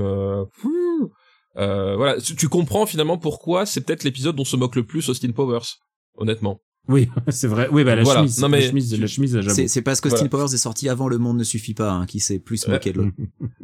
Ça- oui, sans doute, ouais, c'est vrai. dans dans mes dans mes petits regrets c'est même pas un regret j'étais vraiment triste quand Felix Leiter meurt dans celui-là alors que Felix Leiter dans certains films on rappelle Tu il t'en s'est fait- il s'est fait manger, Mangé par un requin, ouais. et là, et là, euh, putain, euh, genre Jeffrey Wright. Alors, est-ce qu'on peut dire à quel point Jeffrey Wright, en quelques scènes, il est vraiment, il a une, il a une intensité d'acting? Je veux dire, je comprends pourquoi j'adore What If. Hein. Mais c'est vrai que quand tu regardes la totalité des cinq films, Jeffrey Wright, au final, il a quoi? Il a 15 minutes? Mais à chaque fois, en fait, c'est une relation qui se construit où euh, déjà il y a direct une complicité dès Casino Royale où, euh, bah, où il le rachète quand Bond perd au poker. Et puis, euh, et puis derrière, euh, bah, euh, en fait, finalement, une de ses meilleures scènes, c'est dans Quantum of Solace, au final, Jeffrey Wright, où il l'aide à s'enfuir euh, alors que la, la CIA débarque pour arrêter Bond. Mais euh, ouais, c'est c'est génial parce que en quelques scènes, on y croit à leur amitié à ces deux mecs qui au final bah, pourraient être juste ennemis parce que le, le MI6 collabore pas forcément toujours avec la CIA, notamment dans Quantum of Solace. Et, euh, et ouais, non, on y croit cette relation entre ces deux mecs parce que c'est des gars qui finalement euh, euh, sont pas si éloignés euh, alors que alors que c'est c'est leur pays qui les maintiennent éloignés finalement. J'ai, j'ai, par contre, en parlant de, de Jeffrey Wright, ça m'est revenu. J'ai un tout petit regret. Je pense que Naomi Harris, qui joue euh, donc euh, Money Money Penny. Penny, qui assiste à toutes les toutes les réunions, elle est tout le temps là. Genre de maintenant Money Penny, ça y est, c'est c'est une agent à part. Elle aurait mérité d'être un 0-0. C'est elle qui aurait dû être 0-0. Oui, mais Monet Penny, elle était agent sur le terrain euh, dans rappelle-toi le- le- la scène d'ouverture de, de Oui. Elle, elle shoot, euh, elle, voilà. elle sc- elle shoot James Bond en fait. Donc en termes d'agent de terrain, si tu veux, on a connu plus fiable. Elle était agent James de terrain, Bond. elle le bute, enfin le but, elle shoot James Bond par accident, sur ordre sur ordre du chef sur ordre du chef et ensuite un autre truc il est clairement établi aussi que James Bond il tire vachement moins bien maintenant genre dans Spectre et c'est ça aussi le truc qui me fait dire que euh, tous ces trucs ont été écrits euh, un peu à la pas à YOLO mais ils se sont Ah adaptés bah au si, fur si, et à mesure dit- si, si, oui, oui, elle a- Euh, ils se sont adaptés au fur et à mesure c'est que euh, à peine il a fait deux missions ça y est il est déjà au bord de la retraite quoi et Oui, Alors, mais, ça, c'est le problème, c'est qu'on te le présente comme un agent débutant. Il a déjà limite 40 ans, Daniel Craig, dans Casino Royale. Donc, évidemment, c'est un peu compliqué. Donc, ce que je pense que je vais vous offrir maintenant, c'est ma théorie sur la timeline officielle de James Bond, qui réunit les 25 films. Voilà. Et donc, et donc, ça commence donc par Casino Royale, Quantum of Solace, ensuite tous les autres films, euh, tous, les autres, tous les autres films inclus. tu veux Et à- les autres films dans cette chronologie, en fait. Ah oui, j'attaque tous les autres films dans Moi, la chronologie. c'était vraiment une en nouvelle fait. chronologie, quoi, avec, euh, Et à que, la fin, Oui, il avait fait des missions entre temps, mais que c'était pas forcément les autres films. Mais euh, du coup, du coup aussi, ce film détruit toutes les théories de James Bond en fait est un nom de code. Et euh, parce que moi, Parce je que non, Sky- Skyfall le dit clairement que c'est son vrai nom. C'est en son plus. vrai nom, voilà. Bah oui, oui, il est Voilà. genre, c'est limite, on voit, on voit l'éti- on voit l'étiquette de l'interphone en bas de chez lui, quoi. Bah, on voit Ouais, la tombe et- de ses parents, surtout, avec leur nom. oui, c'est vrai, on voit la tombe de ce. Ouais, alors à moins que ses parents aussi avaient un pseudo, qu'on les, on les, C'est- on les a enterrés Non, mais sous c'est, pseudo. alors, c'est comme dans Shang-Chi, en fait. Son pseudo, c'est Sean, alors que son vrai nom, c'est Shang. Et là, c'est pareil. Son pseudo, c'est Bond, alors que son vrai nom, c'est Bond. Mais moi, je m'imaginais une maison de retraite où ils sont, où il y a que des James Bond, et tu sais, genre, ils sont tous yeux, et, et ils s'appellent tous James Bond. Mais tu sais, un peu, c'est presque le Casino Royal parodique de, des années 60. Euh, est-ce que ça vous dirait, les gars, peut-être de classer, est-ce que vous avez autre chose à ajouter, euh, quelque chose qui vous a marqué? Euh, bah non, Paloma, pour toujours. Voilà, forever. Ouais, non, 15 films Paloma, sur Paloma, euh, on en a à peine parlé, mais voilà, faut le dire, Anna de Armas, elle est extraordinaire. Euh, à partir du moment où elle- elle apparaît, elle, elle vole le show, quoi. Et, euh, et même Daniel Craig, il a, il a deux trois répliques assez rigolotes à ce passage. Donc, franchement, ce passage est extraordinaire. Alors, et en plus, il a, il, il y a un truc que- qui m'a fait complètement tilter, et ça, c'est quand même un, un vecteur de, de toute la série, c'est que l'alcoolisme de, de, de 007 dans ce film, pendant cette scène, il boit au moins 5 Oui, shots. mais oui, oui, c'est- c'est c'est- et elle en boit autant que lui, c'est ça qui est génial. C'est- ça qui est génial, c'est qu'en fait- autant que lui. à, à- à- à chaque kill, ils reviennent au bar et ils reprennent un shot. et alors, et alors, il faut pas. Alors, euh, moi, je, bon, vous savez, euh, vous savez notre opinion et tout ça, mais on faut, faut quand même le. tu- On a vu fleurir des articles qui disaient oh là là, ce personnage woke et tout ça. Euh, Qu'est-ce que vous en pensez Alors moi, la Euh, rédaction s'engage, je pense que les gens qui ont écrit ces articles sont des énormes gros cons. Voilà. je, pen- je pense aussi. Non, mais c'est vrai. Non, non, bah, ils ont le droit de penser ce qu'ils veulent. Ah, mais ils ont le droit de, de penser de la merde, mais c'est des gros cons. Ils ont le droit Voilà. ils ont le droit d'être gros, gros cons aussi. Non, c'est, c'est effectivement, je pense que le, c'est comme j'ai dit, c'est qu'en fait, à un moment donné, si t'analyses le film, euh, effectivement, 007 est donné à une femme noire, mais le film te, te fait bien comprendre que euh, 007 ce sera James Bond, en tout cas dans cette incarnation. Jusqu'à sa mort, surtout jusqu'à qu'il- sa mort. Surtout qu'il Voilà, récupère le matricule, quoi. Enfin, tu Voilà, il vois, récupère le matricule. c'est dit Donc, explicitement, quoi. c'est c'est dit explicitement. Donc à un moment donné, faut, faut t'as aussi le droit d'utiliser ton cerveau quand tu regardes un film. Hein, c'est autorisé. Je le dis à toute la rédaction du Point, par exemple. Euh, vous avez le droit. Après, après, effe- effectivement, euh, oui, il trempe pas son biscuit dans tous les vagins qu'il croise. Ouais, ouais. Bah, Alors, déjà, c'était c'est- déjà le cas avant. Hein. Oui, c'est- ouais, c'était déjà le cas avant. Non, mais, ce fait, que je veux dire, ce que je veux et dire, c'est surtout- que dans Quantum plus- of Solace, dans Quantum of Solace, il, il Olga Kurilenko, il, il y a, il y a un bisou, mais c'est tout. Ouais, Mais- mais, et- mais et dans Quantum of Solace, on- ils se tapent euh, Gemma Arterton quand même, donc euh, c'est pour Oui. ça, ça a dû leur plaire Voilà. aux journalistes du Point. Euh, mais, mais surtout là, effectivement, on, on est quand même sur l'optique d'un. C'est aussi ne pas vouloir comprendre ce que raconte le film, c'est-à-dire qu'à un moment donné, on est sur l'optique d'un James Bond qui est amoureux, euh, qui va le, qui va s'isoler de la, de la, de la- femme qu'il aime parce qu'à un moment donné, il se sent mais qu'il veut aussi plus lui faire de mal. Donc à un moment donné, il y a quand même une vraie raison au-delà de simplement, il n'a pas l'occasion de le faire.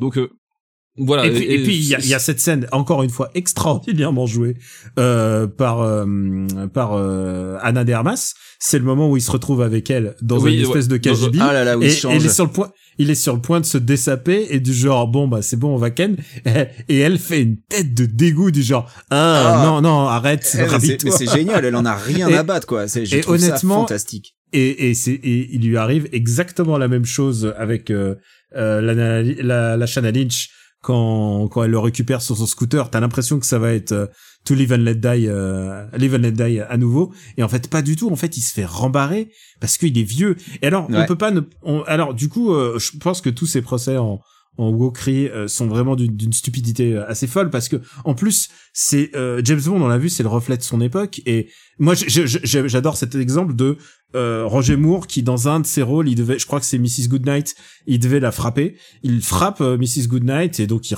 il fait la scène et il se retourne vers les producteurs et Broccoli et tout ça il leur fait c'est la dernière fois que ça arrive. Dans mon Bond mon Bond ça arrivera. Je Ouais, veux bien non, mais- je veux bien croire que euh, je veux bien croire que Roger Moore, ce Connery- sale woke. Je veux, oui, je veux bien, je veux bien croire que Sean Connery, euh, il fallait pas le, fallait pas le prier, mais Roger Moore déjà, il, il, il mettait du sien dans son rôle et ils ont tous apporté leur propre, Ouais, euh, et puis- leur et- propre truc. Et tu le voyais déjà dans GoldenEye quand, euh, quand il y avait Xenia Onatop. Enfin, tu vois clairement qu'il y a un changement rapport de force qui se fait, qui est différent. Mais c'est comme reprocher au Bond aujourd'hui de dire, ah bah vous avez plus les Russes comme méchants. Bah ouais. Bah oui, oui, ça. Demande-toi pourquoi il y a le mur de C'est Berlin, il est tombé ils sont dans peut-être. Indiana Jones, c'est pour ça. et, et, et puis sur et puis surtout c'est aussi passé à côté d'un truc qui est important c'est que euh, autant dans dans Spectre que dans No Time to Die on te montre quand même que euh, que que malgré tout James Bond c'est euh, l'espèce de grain de sable archaïque qui va qui qui va gripper la machine moderne en fait. Euh, tout le tout l'enjeu de Spectre, c'est sur les réseaux de surveillance, etc. Et euh, plusieurs fois on répète, oui, mais c'est pas un homme tout seul qui va changer les choses. La preuve que si.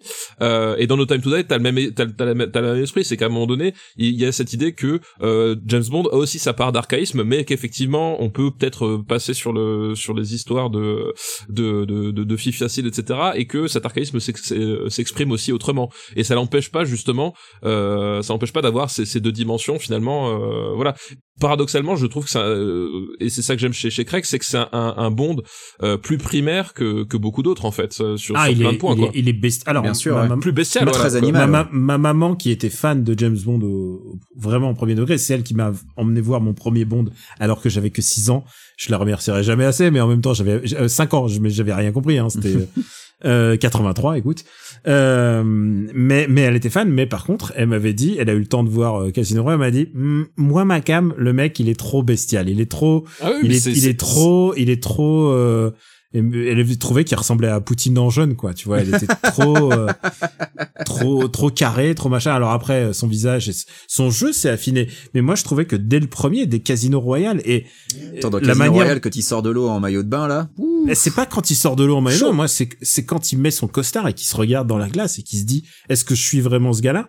Et quand il y a une scène que j'adore dans Spectre, qui est la poursuite dans le la, la scène d'ouverture, hein, le cold open, et qu'il il, s- il se vautre dans la gueule et qu'il est plein de poussière, mais qui en même temps il, il se relève tout en se en se dépoussiérant un petit peu les épaules.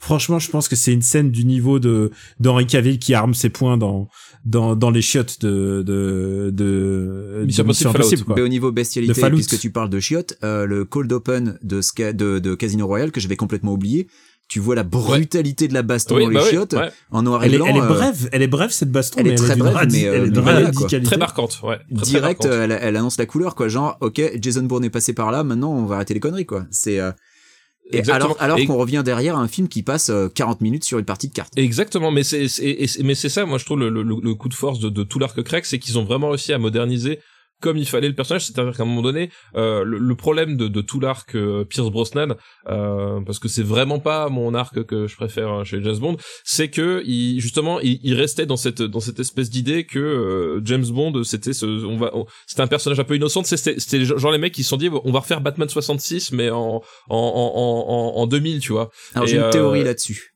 Euh, mais vas-y, et voilà, et, et ça fonctionnait pas c'est-à-dire que euh, autant euh, autant GoldenEye euh, fonctionnait plutôt bien et on voit aujourd'hui que c'est grâce à Martin Campbell vu que c'est le même réalisateur que euh, que Casino Royale donc il y a peut-être pas de hasard là-dedans. Euh, mais autant tout le reste c'était c'était calamiteux ils essaient de retrouver la formule un peu décontractée un peu machin mais tu tu en fait tu voyais Pierce Brosnan qui joue un rôle. Et, et là le Daniel Craig incarne vraiment son personnage et effectivement un personnage qui est plus moderne dans, dans un peu dans, tout quoi.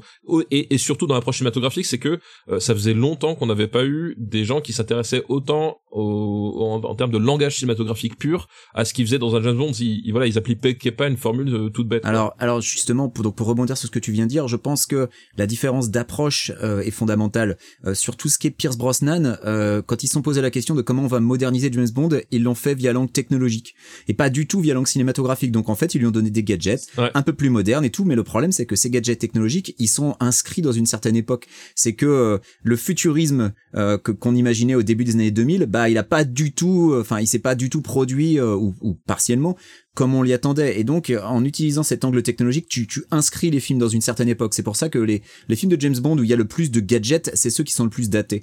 Et c'est euh, exactement le problème qu'a tout l'arc Brosnan. Alors que là, les mecs se sont vraiment posé la question sur euh, le- la modernisation cinématographique. Donc, ils ont vraiment cherché à, bah, ils ont vu ce qui Tout marche. Ce qui marche, c'est Jason Bourne. Ce qui marche, c'est une certaine euh, qualité de mise en scène. Et c'est pour ça que je pense ils sont allés chercher Karajoji Fukunaga parce que le type, avec Trop Détective, a montré que oui, il pouvait te faire euh, des plans séquences de, de 15 minutes euh, qui fonctionnaient, que le gars, il avait bien compris ce qui fonctionnait dans une scène d'action. Et c'est pour ça que je pense cette approche vieillira beaucoup mieux.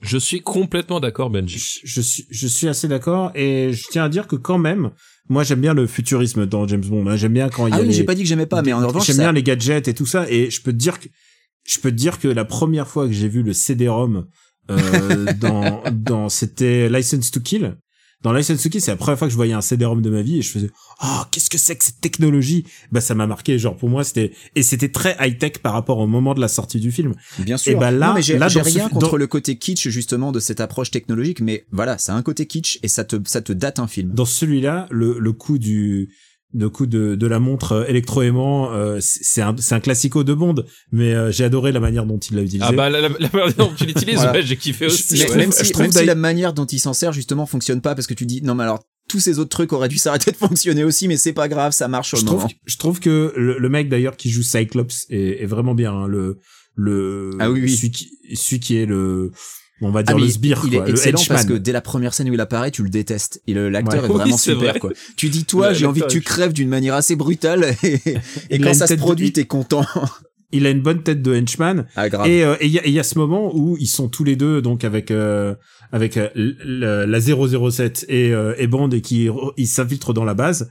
Et bah et bah ce moment-là, j'ai dit ah putain, ces mecs-là ils ont vu MGS quoi, ils ont vu, ils ont senti qu'il y avait, il y a- j'ai beaucoup pensé à MGS 4 en Mais fait. moi j'ai pensé beaucoup à MGS3 le, le- quand quand euh, quand il met pratiquement deux minutes à monter une échelle euh, j'a- j'avais la, la, la chanson de MGS3 en tête en fait.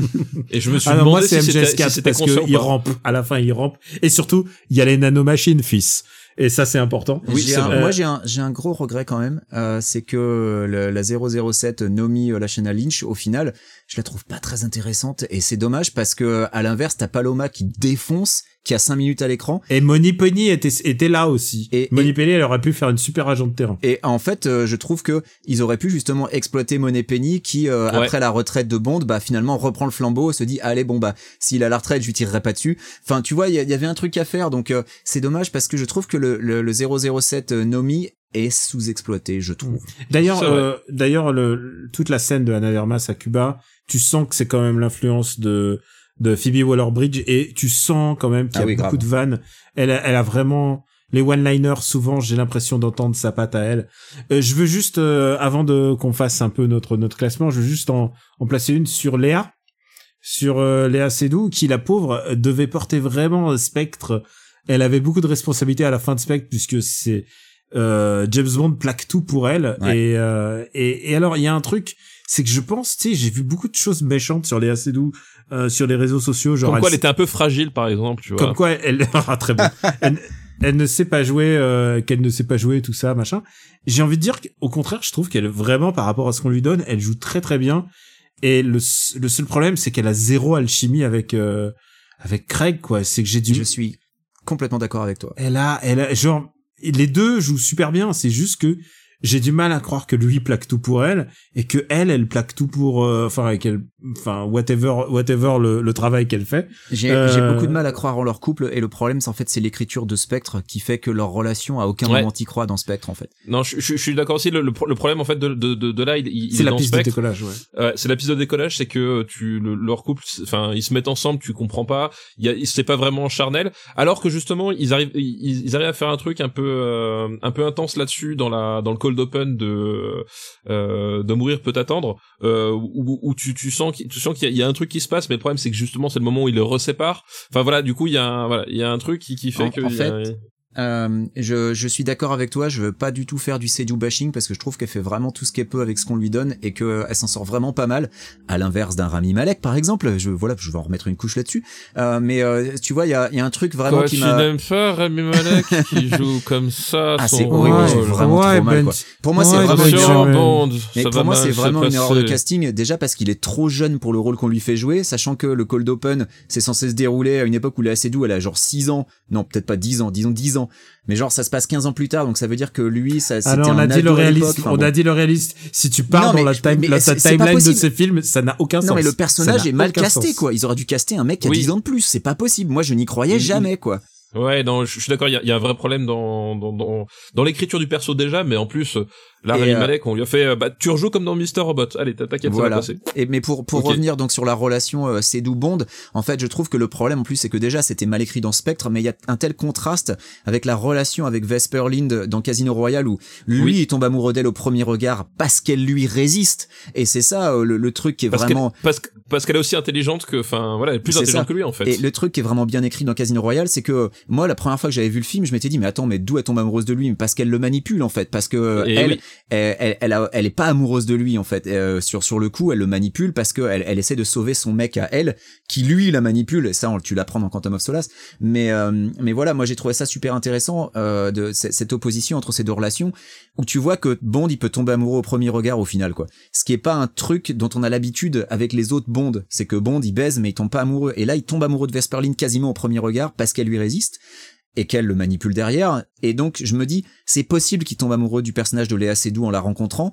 Mais le fait qu'elle tombe amoureuse comme ça de la manière dont c'est écrit dans Spectre, en fait, je n'y crois jamais, et c'est ça qui handicape un peu la relation. À la... Je veux bien croire que la relation soit construite ensuite, mais le problème c'est qu'elle est introduite dans Spectre d'une telle manière que c'est difficile d'y croire. Mm. Voilà, j'ai fait un peu long, désolé. Non, non, mais euh, écoute, euh, je pense qu'à la fois on, on, on, on essaye de pas la couler et en même temps il faut être réaliste avec ce qu'elle fait, ce qu'elle a à faire dans le film et c'est un peu dur. Elle, elle a apporté vraiment beaucoup. Elle, elle, elle doit être le cœur émotionnel du film et t'as du mal à Ouais. croire que. Mais je, Et- je, je veux pas du tout faire du Sedou bashing parce que je trouve qu'elle s'en sort bien. Et j'ai envie de dire même à partir du moment où, où le la gamine apparaît, je pense que tout d'un coup ça devient une entité de famille et c'est ça qui devient vraiment intéressant. Est-ce que l'audace ça aurait pas été que euh, de voir euh, Daniel Craig en famille et qui donne des qui donne des chocs à pic euh, le matin à sa fille Alors, il y, y a- il y a une scène où, il- où il essaye, mais moi j'aime, j'aime au contraire justement le choix cette scène. de- moi, moi j'aime le choix qu'ils ont fait, c'est-à-dire de le, le, le type en fait qui n'a pas l'occasion de, de vivre ce moment-là en fait. Un peu à la à la chaîne Vandrel dans, dans The Shield, c'est qu'à un moment donné le, le, le, contexte fait que il, il a jamais le temps de, de, de se dire et, et cette vie qu'est-ce que ça aurait pu donner quoi. Et, euh, et, et tous ces moments où justement il, il est là, il regarde et il essaie de trouver justement le bon mot pour qualifier, lui il est jamais dedans. En fait, lui il est tout le temps à côté. Mais Et c'est je trouve que c'est intéressant parce que justement euh, le personnage de Léa Seydoux, donc Madeleine, lui dit elle est pas de toi alors que c'est évident qu'elle Oui. est de lui quoi. Elle, Oui, elle- oui, putain, elle a ses yeux, elle lui ressemble tellement, c'est c'est génial. Euh, mais mais c'est t'as raison, euh, il a il a pas cette occasion parce que je pense que le fait qu'elle lui ait dit ça, même s'il sait au fond de lui que c'est sa gamine, il y a un certain doute qui s'installe quelque part. D'où cette vanne d'ailleurs quand elle lui dit j'ai un truc à te dire, euh, la vanne que lui sort ah t'as un deuxième enfant. enfin tu vois, il y y a vraiment il y a tellement de passages où euh, tu t'attendrais pas à ce qu'il y, ait une vanne à ce moment-là et c'est non Ouais. vraiment c'est l'intelligence de ce film. C'est vraiment bien écrit je trouve. À part Ouais, le personnage et- de Rami Malek. Non mais voilà, et je, et je trouve qu'effectivement c'est bien utilisé, et je trouve que justement c'est ça aussi qui donne, euh, qui, qui donne in fine, parce qu'on on parlait évi- évidemment du, pro- du problème du, du personnage de Léo Seydoux, et c'est ça qui donne in fine le côté tragique, c'est qu'en fait, euh, autant effectivement je trouve qu'il y a, comme vous, un problème dans la relation avec Léa Seydoux, autant effectivement je, je, je crois infiniment que lui, il, il comprend instantanément que c'est sa, que c'est sa gamine, Ouais. et que c'est et, et que c'est enfin c'est un facteur voilà c'est c'est c'est pour lui c'est c'est la, la, la porte d'un nouveau monde qui qui qui ne va jamais connaître. Et en fait le, le la vraie tragédie elle elle elle naît à ce moment-là et elle naît de cette façon-là et je trouve que du coup c'est ce qui permet justement euh, à la fin de fonctionner aussi bien quoi. Bien sûr ouais c'est cette possibilité d'une vie normale avec elle qui Qui lui finalement lui, échappe, euh, lui, lui échappe, lui- est enlevée. tout à fait. D'ailleurs, à à ce point, à ce- de ce point de vue-là, je trouve que les, les dernières minutes de la vie de, de ce Bond-là, en tout cas, euh, je trouvais qu'il y avait, euh, pour l'avoir revu, et je disais, ah, quand même, tu sens le dernier truc, les derniers plans iconiques, Ouais. tu Ouais. sens la caméra qui tourne autour, Ouais. et je, je me suis dit, c'est pas mal. Ouais, c'est pas mal de s'en sortir. Mais encore une fois, on n'a pas vu le corps. Peut-être que, euh, peut-être que Non, peut-être Daniel, on trouvera, on trouvera, on le retrouvera avec une chemise déchirée quelque part. Mais, mais je suis Euh, d'accord, même si tu vois tout, toute la fin, ou à partir du moment où il arrive dans la centrale, pour moi, c'est, un- c'est vachement en dessous de tout ce qu'il y avait avant. Ces dernières, ces dernières scènes, ce dernier plan, euh, ouais, non, presque, cette figure presque christique où, il- où il se sacrifie euh, est magnifique, quoi. Vraiment. Très réussi. Est-ce que ça serait pas le moment de classer? Oui. classons classons on. Classer, puisque on fait ça. C'est notre job. Est-ce que on classerait pas la, les, les Alors, Casino Royale, euh, on commence par Casino Royale en première et dernière position. Va-t-il bouger? Hmm, Oui, c'est vrai que Casino Royale, pour l'instant, est dernier de notre liste. Voilà. dernier de notre liste Mais ouais, aussi premier. mais aussi Ouais. premier Euh, arrive Quantum of Solace. Bah, on le Casino Royale en Je pense que en dessous. je pense qu'il y a pas, en dessous, il y a pas de question à se poser. Quantum of Solace. Alors, je répète la liste pour ceux qui ne suivent pas. Le premier, le premier, c'est Casino Royale. Le deuxième, c'est Quantum of Solace. Arrive le troisième. Skyfall, un film très beau, mais d'une connerie intersidérale. Euh, donc euh, deuxième. Euh, Stéphane? ouais Deuxième aussi parce qu'effectivement c'est un projet esthétique qui est quand même assez euh, vraiment dingue. Ah, c'est très beau. Euh, et, et, et moi j'a- j'adore, je trouve la la euh, c'est un peu l'inverse de No Time to Die en fait, c'est-à-dire que le, le- la meilleure partie c'est la fin. J'adore l'atmosphère crépusculaire de toute la fin, euh, toute cette Ah, partie en Écosse. hein, c'est euh, c'est euh, et même en, en termes d'intention de mise en scène, je trouve qu'il y a il y a il y a un vrai truc dramaturgique qui qui joue, euh, qu'il arrive à faire. Et en fait effectivement oui c'est c'est con mais mais c'est con comme un épisode de Roger Moore en fait. Bah, hein, le, le truc, c'est qu'à euh, partir du moment où il arrive dans la, la- le manoir, euh, c'est le moment où le scénario commence à se tenir parce que bon, on a foutu à la poubelle toutes les conneries qui étaient avant et maintenant c'est un film de siège. c'est ça.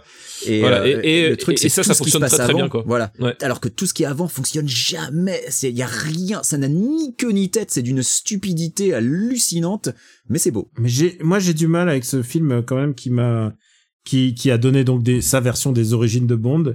Et je trouve qu'elles sont assez mal, euh, assez mal utilisées. Genre, j'ai l'impression de voir que ça, ça a utilisé cette carte à tout jamais et que maintenant on pourra plus pouvoir revenir sur les origines de Bond. Mais si on va Et pouvoir. ça, et mais ça, si, Daniel, et regarde. ça, et ça, Mais et ça, ils vont je disais ça. Bond et on va pouvoir non mais revenir ça, je disais ça avant de voir Spectre. Autant je pour me moi. disais, je me disais, ça y est, ça y est, c'est fini. Et puis il y a eu Spectre. Euh, Skyfall, je trouve que c'est un film aussi beau que euh, Qu'il est con. ouais, je- Et il est très bah, beau. il est- Mais moi, moi, j'ai toujours. Alors pourtant, tu sais, c'est suspension of disbelief. Moi, c'est le moment où il est dans le métro face à Javier Bardem. Javier Bardem, je pense que c'est un des méchants les meilleurs de, de ces dernières années. Hein. Euh, Skyfall, euh, il coche vraiment beaucoup de cases parce que la musique est chouette, euh, parce que la photo est chouette, parce que le méchant est chouette. Vraiment, il y a vraiment plein de trucs qui sont réunis. Et ce moment où Javier Bardem, il regarde, euh, il regarde euh, Bond, et puis tout d'un coup, qu'il y a le métro qui tombe, et je me dis toujours, mais qu'est-ce qu'il faut avoir comme chance pour être là dans le tunnel? Et que le métro tombe à ce moment-là je trouve mais que c'est- clairement. c'est c'est alors que ça il- le tout est parti d'une clé USB qu'il a fallu foutre dans le Non M6. mais c'est ça, le, le Genre, plan tout entier de Javier Bardem, il y a rien qui tient debout. Ça n'a c'est de se faire aucun capturer sens. Se faire capturer pour ensuite poursuivre Bond alors que eh, pourquoi tu poursuis pas Bond dès le début Non mais surtout si son plan c'est de tuer M, mais va la buter au tribunal. Alors t'as pas besoin de te faire capturer. C'est ça a l'air super facile de rentrer au tribunal. Tu rentres comme dans un moulin, tu canardes, et puis si tu rates, bah tu réessayes le lendemain. Enfin tu vois, ça y a rien si c'était pour faire sauter le MI6 il pouvait le faire sauter euh, de, de- voilà sans Non mais y a, y a- y a sans faire tout ça enfin voilà Y a Bon. rien qui va. Donc je rappelle le classement Deuxième. Casino Royale, Skyfall et Quantum of Solace, bon dernier. Et maintenant, une place un peu intéressante va se jouer. Arrive Spectre. Je rappelle le Spectre, le film dont le méchant est le demi-frère de Bond. Bah alors c'est Et- pas dur, je pense. Alors, alors, que- alors, alors, alors, alors qu'en fait, c'est faux. Vu que euh, No Time to Die euh, euh, euh, euh, dit bien qu'ils n'ont pas de lien de parenté. Bah c'est ça en fait, c'est ça qui est fou, c'est que sinon il l'aurait, tu- sinon, euh, Oui. il- sinon Bond serait mort, sinon Bond serait mort. Non mais ils ont pas de lien de parenté. C'est c'est c'est Mm. juste que le père de Blofeld a, a, a élevé Bond quand ses parents sont morts. Mais Voilà. ils ont pas de lien de parenté. C'est c'est son Ouais. c'est son frère adoptif si tu veux. Euh, donc je pense que là la baston ça va être entre Stéphane et moi pour euh, pour savoir si euh, on met Quantum of Solace dernier ou avant dernier parce que moi j'ai très envie de mettre Spectre dernier tellement je déteste Spectre. Moi, je trouve qu'il y a beaucoup alors, plus de cinéma dans Spectre que dans Quantum of Solace. Voilà, Euh, je trouve que Spectre, au moins, il y a un cold open de fou furieux.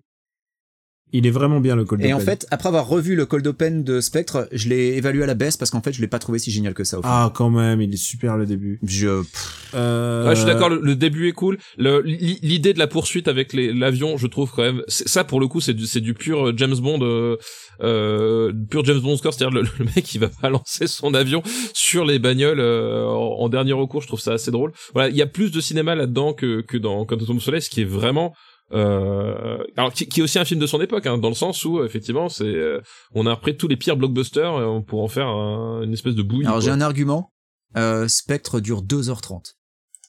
Quantum of Solace a la bonne, a la bonne idée de durer 1h45. Ouais, mais Ouais, honnêtement, mais je, je, je le préfère les deux montage, enfants de Spectre perso. le deux heures- les deux, euh, parce que ça peut durer qu'une heure trente, mais quand c'est monté comme, euh, c'est le problème. Il y a alors il y a aussi le problème de Quantum of Solace. Mais en fait, En fait, Daniel, c'est toi qui vas devoir nous dédouaner parce que moi, à choisir, si je dois en revoir un des deux, je pense que je revois Quantum of Solace plutôt que Spectre. alors le truc de Quantum of Solace aussi, c'est que c'est un film en plus qui a été écrit à la truelle. Il a été écrit pendant la grève des Ah oui, scénaristes, complètement.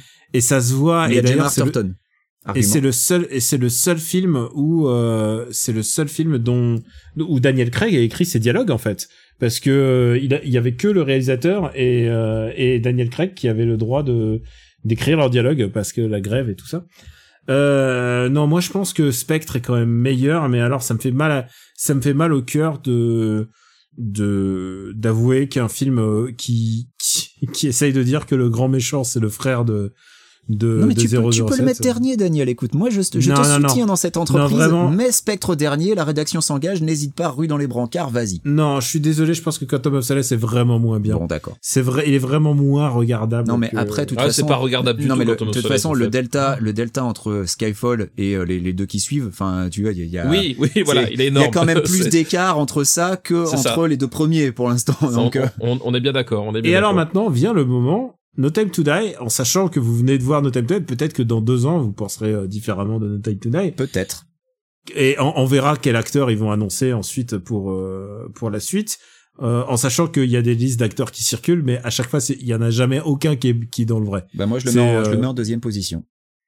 Toi tu mets No Time to Die en deuxième. Ouais, je mets entre euh, Casino Royale et Skyfall parce que Skyfall est vraiment trop bête, c'est pas possible. Et toi euh, Steph? Bah non, d'abord toi, euh, maintenant, est-ce que peut-être moi je vais devoir départager. D'accord. Eh ben écoute, euh, bah t'auras rien à départager. Je pense que je mets No Time to Die euh, sous Casino Royale, je le mets en deuxième. Moi aussi je le mets en deuxième. Yes, Bon, bon, voilà, c'est bien. Ce qui est pas une mauvaise performance, hein, parce que notre Ah Skyfall bah est quand mais même. c'est qu'on revient de loin quand même, hein, parce que on a faut, The Spectre juste avant quoi. Enfin c'était euh, c'était euh, compliqué. C'est ce que je dis, c'est ce que je disais en début d'émission, c'est que euh, je suis pas sûr que ce soit un super monde, mais en fait, je pense que c'est une bonne fin à l'arc de Craig. Je pense que Craig méritait une espèce de ending comme ça. Moi, je pensais pas qu'on allait qu'on allait vraiment voir sa mort à l'écran. Euh, je me moi, je disais, m'attendais à vraiment t- pas à ce que ce soit aussi bien. hein. Je m'attendais vraiment Moi, à ce que ce soit oui, nul moi niveau aussi, ouais, Spectre, moi, hein, je- vraiment. moi, Moi- je moi- pensais qu'on moi allait aussi, voir, ouais. euh, on allait voir une, une séquence à la à la pizzeria avec Alfred et euh, et Bruce Wayne qui fait coucou euh, sous Ah le ouais, ca- non, pff, ah. sous le canard enchaîné ou sous euh, sous un magazine. non, vraiment, Non, je, mais, pensais, euh, je, je pensais qu'on allait vers un truc comme ça et je pense que ça s'est plutôt bien fait. Et, euh, et je pense que la deuxième fois, j'étais plus ému que la première. Moi- Parce que j'ai une vraie, une vraie question, c'est qu'est-ce qu'il est devenu le doudou? Le doudou de sa fille? Bah, il- il- alors il est Son vaporisé, le, il est vaporisé le doudou. Putain, tu vois, moi j'aurais voulu une fois une dernière séquence où tu vois le doudou flotter et le Moi, récupérer moi, j'aurais aimé que James Bond y retourne pour récupérer le doudou en fait, plutôt que pour réouvrir la porte. Genre, Alors, ah mais attends, mais non, ce s'arrête pour doudou, merde. Le doudou, il le porte à la ceinture. il le donc, porte à la ceinture, effectivement. Ouais. Euh, bah donc Non, voilà, mais, voilà. je Mais on est, est d'accord, hein, on y allait, on y allait limite à reculons en s'attendant à ce que ce soit C'est nul ça. et c'est vraiment une bonne surprise. Alors quoi. moi je vais jamais avoir un, un 007 à, à reculons. Je suis toujours heureux d'avoir un nouveau James Alors, Bond. Ça dépend si c'est Pierce Brosnan en tête d'affiche ou pas. Non mais même Pierce Brosnan, tu sais quoi, c'est pas c'est pas mes Bonds à moi, mais je respecte euh, et tu sais quoi, Moi non. je trouve qu'il y a un, il y a J'ai un aucun truc- respect pour Meurt un autre jour, typiquement. Ah oui, tu vois. en- Alors- euh, je, et je pense et je pense que Meurt un autre jour n'a pas de respect pour moi non plus. Et pourtant, et pourtant, et pourtant, je pense que je, on, on- on peut affirmer que je suis quand même assez fan de Rosamund Pike, mais même, même là, ça ne suffit pas. Tu vois, Et- le monde ne, su- Ouais, le, le comme, monde comme ne suffit Gemma pas non plus. Arterton ne suffit pas Ouais. à, à sauver euh, Quantum. Alors C'est ça. euh, le Die Another Day en plus, le pas de chance, c'est quand même la pire des musiques. La pire des chansons. Alors La non, pire des justement, chansons. justement, j'avais, ah non, là, là, je trouve qu'il y a débat aussi. Euh, euh, dans les, dans les, dans les bondes de Craig, moi, je vous demandais le, la meilleure chanson. Alors j'ai un vrai, alors, Alors je alors, sais que Daniel classons, va la pas être la meilleure moi j'aime beaucoup la chanson de Chris Cornell en fait. Classons, classons, classons, Ouais, classons, classons les chansons. Classons Ouais. les chansons. Premier Casino Royale, donc encore une fois, Chris premier et dernier. Mais moi, je- mais j'adore cette chanson parce que déjà rien que le You Know My Name, je le trouve, je trouve ce, ce titre tellement bien trouvé pour un film où on dit bon, c'est un reboot, mais vous connaissez le perso, hein, on va pas vous la refaire. Thématiquement, on en parlait. C'est tellement bien quoi. Voilà. On en reparlait avec Steph dans un des Super Ciné Battle. Je trouve que thématiquement, cette chanson est vraiment géniale. Je trouve que les paroles de cette chanson sont super. Euh, Et le générique que- est super cool, je trouve aussi. Le Enfin, générique est génial. je Le trouve que pour moi, pour une chanson de Bond, ça manque juste un peu de cuivre. Ah. Ça, pour moi, Écoute, une- on va, on classer. Pour l'instant, il est premier et dernier. pour Voilà. moi, une bonne chanson de Bond, il faut qu'il y ait des cuivres. Là, Ensuite, Est-ce que Ouais. vous vous rappelez sincèrement du, du thème de Quantum of Solace? Parce que moi, j'ai dû revérifier Alors, pour oui, ça. parce que je l'ai revu il y a pas longtemps et euh, c'est compliqué. Hein. J'aime tous les gens impliqués, hein, mais la chanson c'est pas possible. C'est Jack White et. c'est euh, Jack White et et, Alicia Keys. et Alicia Keys. Keys. Alors moi, j'ai un tout petit souci. C'est qu'ils ont une voix tellement homogène que je sais pas qui chante. et à chaque fois, je me dis qui est en train de chanter? Et je vois très bien la chanson et tout. Euh, je trouve C'est- C'est moins bien que que que que, que You Know Ah oui, My c'est Name. moins bien. ouais, non, je pense que je pense que surtout c'est une chanson ils ont essayé de faire euh, You Know My Name et ils ont pas réussi. Oui, ils ont Mais, pas réussi. euh, On est d'accord. Mais il y a l'intention, mais l'exécution, il y est pas, quoi. C'est, euh, c'est pas possible. Alors donc pour l'instant, Deuxième. euh, pour l'in- pour l'instant deuxième. Maintenant le plus gros succès et, et- et c'est ça aussi qui a fait, euh, je pense que c'est ça qui a qui a merdé dans Spectre, c'est qu'ils ont pris aucune des bonnes Ah, attends, des attends, bonnes on- on- résolutions. non on- non mais on va attends, on va, Skyfall j'explique- d'abord. J'explique j'explique mon idée, c'est que c'est que Spectre en fait c'est le résultat de des mauvaises euh, des des des des mauvais euh, pas analyses qu'ils ont fait du résultat des de Skyfall en succès, fait, ouais. du Ouais. succès de Skyfall. Skyfall a été tellement incroyable du point de vue du box-office, mais aussi du point de vue de sa musique, que du coup ils se sont dit ah c'est ça que les gens veulent. Et du coup à partir de Skyfall, on a quand même trois chansons méga plombantes. Et, euh, et Skyfall, je pense que c'est la meilleure des trois. Euh, c'est celle qui fait la plus bande en fait. Eh Ouais, ben, ça, je suis d'accord, je suis d'accord parce qu'elle est d'un fait la plus classicisme. Voilà. absolu, Voilà. quoi. Ouais. Elle est, c'est une, c'est limite une chanson à, euh, à, à, à check, à, à checkpoints, quoi. Enfin, en gros, elle coche, elle coche toutes les cases de la chanson de James Bond, mais moi, je la trouve dégoulinante de, Il y a les de cuivres. classicisme, quoi. Bah, Je- Il y a les moi, cuivres, fait mais moi, je- moi, je- moi j'aime bien les cuivres. hein. Non mais tu, tu vois effectivement la, la chanson Skyfall donc par euh, Adèle. par Adèle. Adèle. Adèle, tu, tu vois clairement qu'on lui a dit écoute ce serait bien que tu fasses du Shirley Bassey. Voilà. Euh, c'est vraiment l'esprit. Et alors moi je trouve Mais eh, tu sais quoi, à Charles Basset, on lui a redemandé de refaire plusieurs fois du Charles du Charles Basset. Basset, bien oui, sûr, ça on bien est sûr. d'accord. Bien sûr. Euh, mais euh, moi je trouve je trouve Skyfall la chanson euh, très réussie, j'aime beaucoup. Euh, ceci dit effectivement euh, ça peut pas battre Chris Cornell, c'est pas possible. Non mais voilà, je, moi voilà. je Et ça trouve que la reste derrière chanson You est, Know My est Name. vraiment, je suis d'accord, la chanson est très bonne. Adèle est une excellente euh, Ouais, interprète. Et, ouais. et la chanson de- coche toutes les cases, mais c'est une chanson, euh, c'est ça, c'est une chanson à, euh, euh, elle, elle remplit, euh, elle, elle remplit tout ce qu'on lui demande de faire, et c'est, c'est où est la prise de risque quoi? Et, euh, et moi c'est ça qui me fait chier. C'est pour ça que je la mets deuxième. Voilà. Ouais, Alors- j'avais deuxième aussi. Pour l'instant, c'est Casino Royale, Skyfall et Quantum of Solace.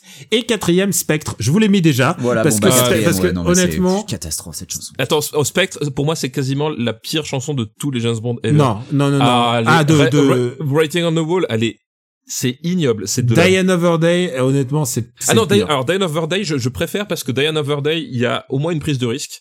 Euh, et au moins Diane Overday arrive à me faire rire. Euh, Writing on the Wall, c'est de la chienlit de, c'est de la chian- chienlit en- en- énergie. Enfin, c'est horrible. Alors, il y a Euh, un truc, C'est, et la prochaine fois, mettez-nous Étienne Daou directement. Voilà. Tu vois, c'est- Je rappelle que mon classement, j'ai écrit un article, j'ai écrit un article sur le, le classement de ultime de toutes les Oui. toutes les chansons de James Bond. Je les avais toutes classées et euh, Spectre était très mal classé parce qu'en fait.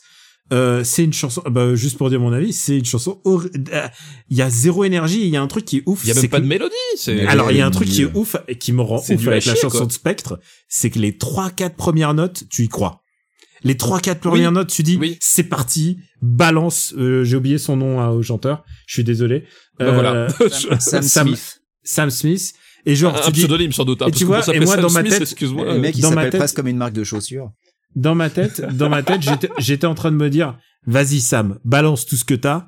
Et là, t'as un truc d'une mollesse. Et, et pourtant, vous savez que, qu'est-ce que j'aime dans les chansons de Bond? Je vous Les le donne cuivres. mille. Des cuivres. ouais. Et là Eh ben, il y en a. Il y en a. Et alors, c'est nul.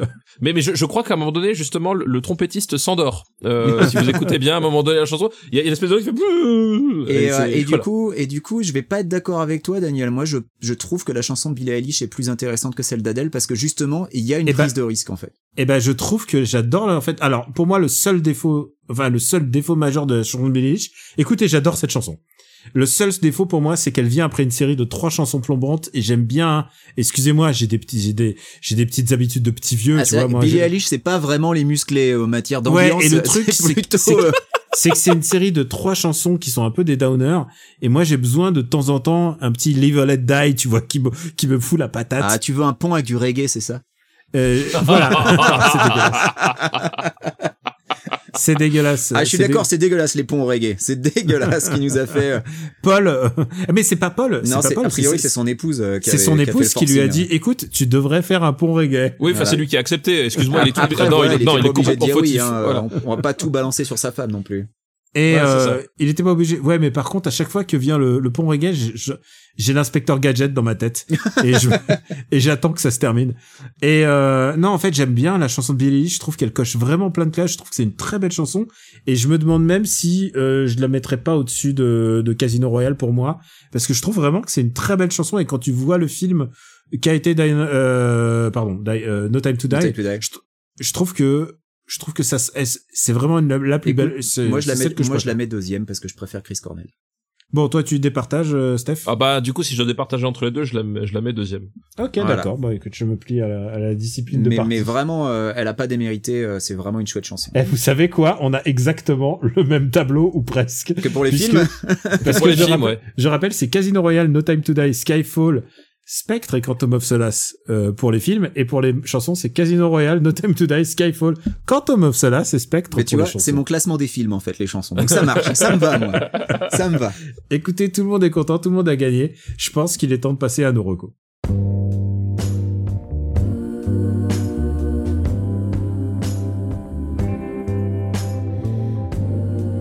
C'est ta dernière chance de laisser tomber.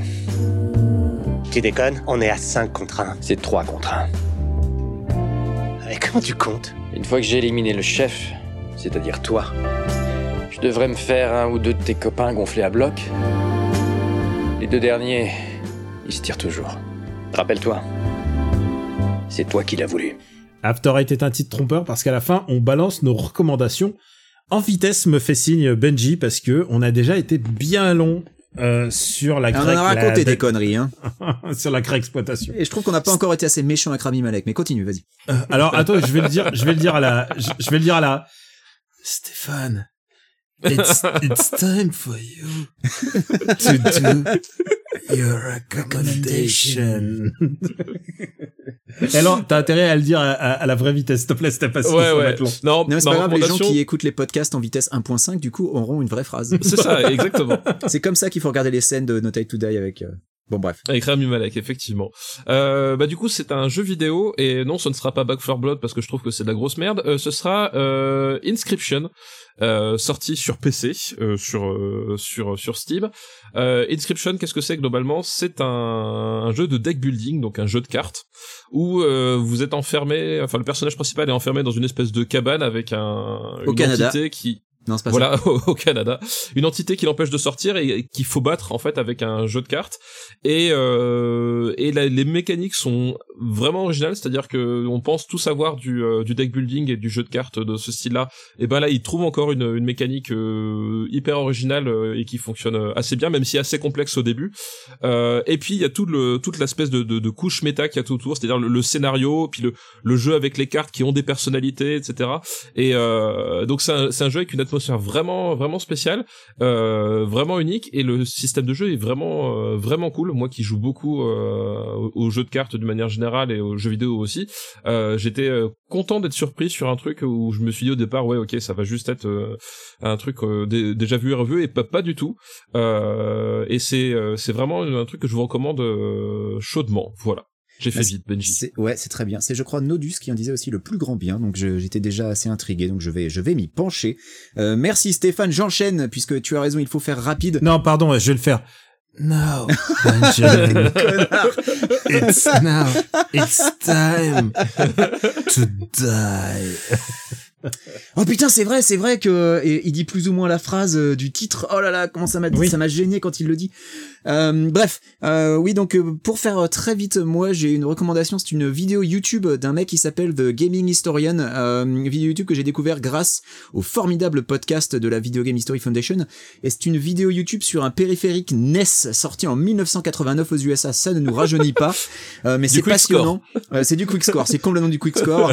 Euh, Voilà, c'est ouais. l'histoire d'un périphérique qui s'appelle le U-Force. Et le U-Force, qu'est-ce que c'est bien? Le U-Force, c'est un périphérique qui était euh, qui était déjà euh, commercialisé par Broderbund. Et oui, sachez-le, ils ont commercialisé du hardware, il faut le savoir. Euh, Le- tu veux dire ceux qui ont ensuite racheté euh, Syrah et... c'est eux, ouais, ouais, ceux- Ouais, voilà, les éditeurs de. Prince of Persia et de plein d'autres jeux, de Lord Runner et tout.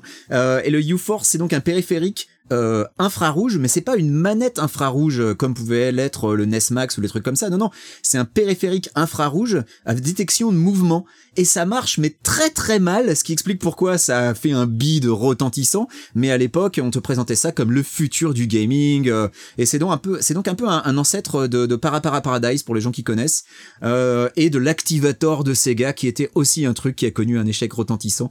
Euh, mais la vidéo est vraiment super intéressante avec des rebondissements et et il y a des moments, t'entends des noms, tu te dis attends, ce mec-là, ce mec-là, il, a, il, a- il faisait partie du truc, c'est c'est vraiment très drôle. Euh, donc voilà, c'est du quick score, le- l'histoire de le U-Force par le Gaming Historian sur YouTube. On vous mettra le lien euh, euh, si besoin sur le sur le site. Voilà, j'ai fait j'ai fait au plus vite. Daniel à toi. Eh ben, now it's time for it's time for Dungeon and Condors. Et en plus, il prend un espèce de petit accent. Après, euh, je comprends pas d'où cette manie qu'ont les. J'ai vu le dernier, euh, le dernier film de Ridley Scott et ils ont tous des accents, mais tu comprends pas d'où ils sortent quoi. Ils ont des accents shakespeariens. Et c'est pas c'est pas Taroko le dernier Ridley Scott? Non, non, pas du tout. J'ai j'ai pas aimé le dernier Ridley Scott. Ah bah, tu on- contribues à son bide alors. Bravo. Je te félicite. Bah, je suis, je suis désolé. Bah, tu sais quoi? Si t'as pas aimé le dernier Ridley Scott, attends un mois. Il y en a un autre. Il y en a un autre. Ouais. Euh, Alors, ça c'était très drôle parce que les bandes annonces des deux passaient à la suite. J'étais genre hmm, productif Ridley. Ah ouais, non, bah écoute, on- au moins on peut lui reconnaître ça.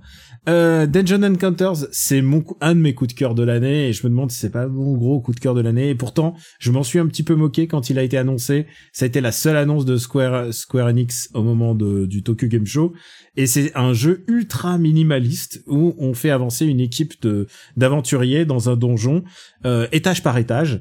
Et euh, donc c'est euh, c'est un on pourrait croire que c'est un dungeon crawler classique et c'est pire que ça parce que c'est un truc très très schématique puisque les combats euh, bah, c'est juste des quelques JPEG qui affrontent quelques autres JPEG et il y a un système de combat assez euh, assez Ah, tu nous le vends bien. Hein. non non c'est vraiment très très rudi c'est très Ah, ah, vraiment, c'est tout pourri, mais croyez-moi. non non c'est- ultra c'est ultra rudimentaire. Et d'ailleurs c'est voulu comme ça. Et le mec qui a fait le système et qui a réalisé le jeu c'est le mec qui a fait les combats de Final Fantasy VI et la plupart des autres Final Fantasy. C'est un gars qui connaît même connaît les systèmes de combat. Et en fait c'est un jeu de système euh, parce que tu dois explorer les donjons et essayer de pas faire tuer il y a plein de manières de se faire tuer c'est assez euh, parfois c'est un peu euh, machiavélique tu peux te faire transformer en différentes bestioles alors que bah t'as pas de manière donc il faut il faut reroll une nouvelle équipe euh, mais c'est un jeu passionnant. Vraiment, c'est j'ai du mal à, à vous dire pourquoi, pourquoi c'est passionnant plus que les autres dungeon RPG. Mais il y a un truc de, c'est euh, RPG veut game. C'est RPG veut RPG. C'est comme si tu prenais tout ce qui faisait un RPG, à savoir la mécanique, et tu enlèves à peu près l'histoire parce qu'il y a une histoire, mais elle est vraiment schématique, et que tu gardais que le système et vraiment le core système. Voilà, c'est euh, Imagine-toi le RPG le plus core du monde, bah c'est ça. C'est passionnant. C'est vraiment euh, si on et en plus Dans, bah, les, dans les jeux de société, on appelle ça les jeux allemands, en fait. D'accord. Voilà. Mais c'est encore plus RPG core que n'importe quel Dragon Quest. euh. ah oui oui c'est c'est Ah bah ça et- va me plaire alors. honnêtement honnêtement soit ça ça te passionnera. C'est vraiment extraordinaire. Vraiment, je pèse mes mots. Le seul truc qui peut paraître euh, un peu incroyable pour plein de gens, c'est que euh, il est vendu un petit peu cher, au moins pas sur Steam. Sur Steam, il est moins cher, mais il est vendu un peu cher pour ce qu'il représente, c'est-à-dire que il y a pas des il graphismes de ouf. Euh, c'est vraiment il y a un joli design, mais c'est pas c'est pas c'est pas un, c'est pas un triple A quoi. C'est vraiment ça a été bricolé avec 3 francs 6 sous et ça se voit et donc pour 3 francs 6 sous, ils auraient pu peut-être le vendre un peu moins cher. Mais en tout cas, moi ça me passionne complètement, je suis hypnotisé par ce jeu et je pense Benji que c'est complètement ta cam. Pas, écoute, Je- c'est très bien. Je, je, vais je m'y suis pencher. prêt à parier que tu vas kiffer. Écoute, ça, ça tombe bien. J'ai pas 8000 jeux dans mon backlog, donc je vais le rajouter. Bah, c'est- voilà, voilà. Donc ça s'appelle Dungeon Encounter, c'est sorti sur PS4, sur Switch et sur Steam. Ah, c'est sur Switch, parfait. Et euh, oui, euh, je pense que c'est un très bon jeu Switch euh, en l'occurrence. J'ai juste sur PS4, mais je pense que c'est un très bon jeu. Euh, Switch. Switch. Euh, je n'ai pas de Switch OLED, je précise. Ma Switch est en train de crever. Je suis vraiment en train de me tâter. Le, le mec, le mec, il s'invente une excuse pour acheter une Switch OLED. Eh, Vas-y, prends-la. Ouais. Ouais, non, non, non, non. Moi, je, je veux pas redonner euh, quand même des sous. moi, déjà, j'ai déjà une light et une normale. Alors, je sais, bon, la OLED, je vais passer mon tour, je pense. je crois aussi.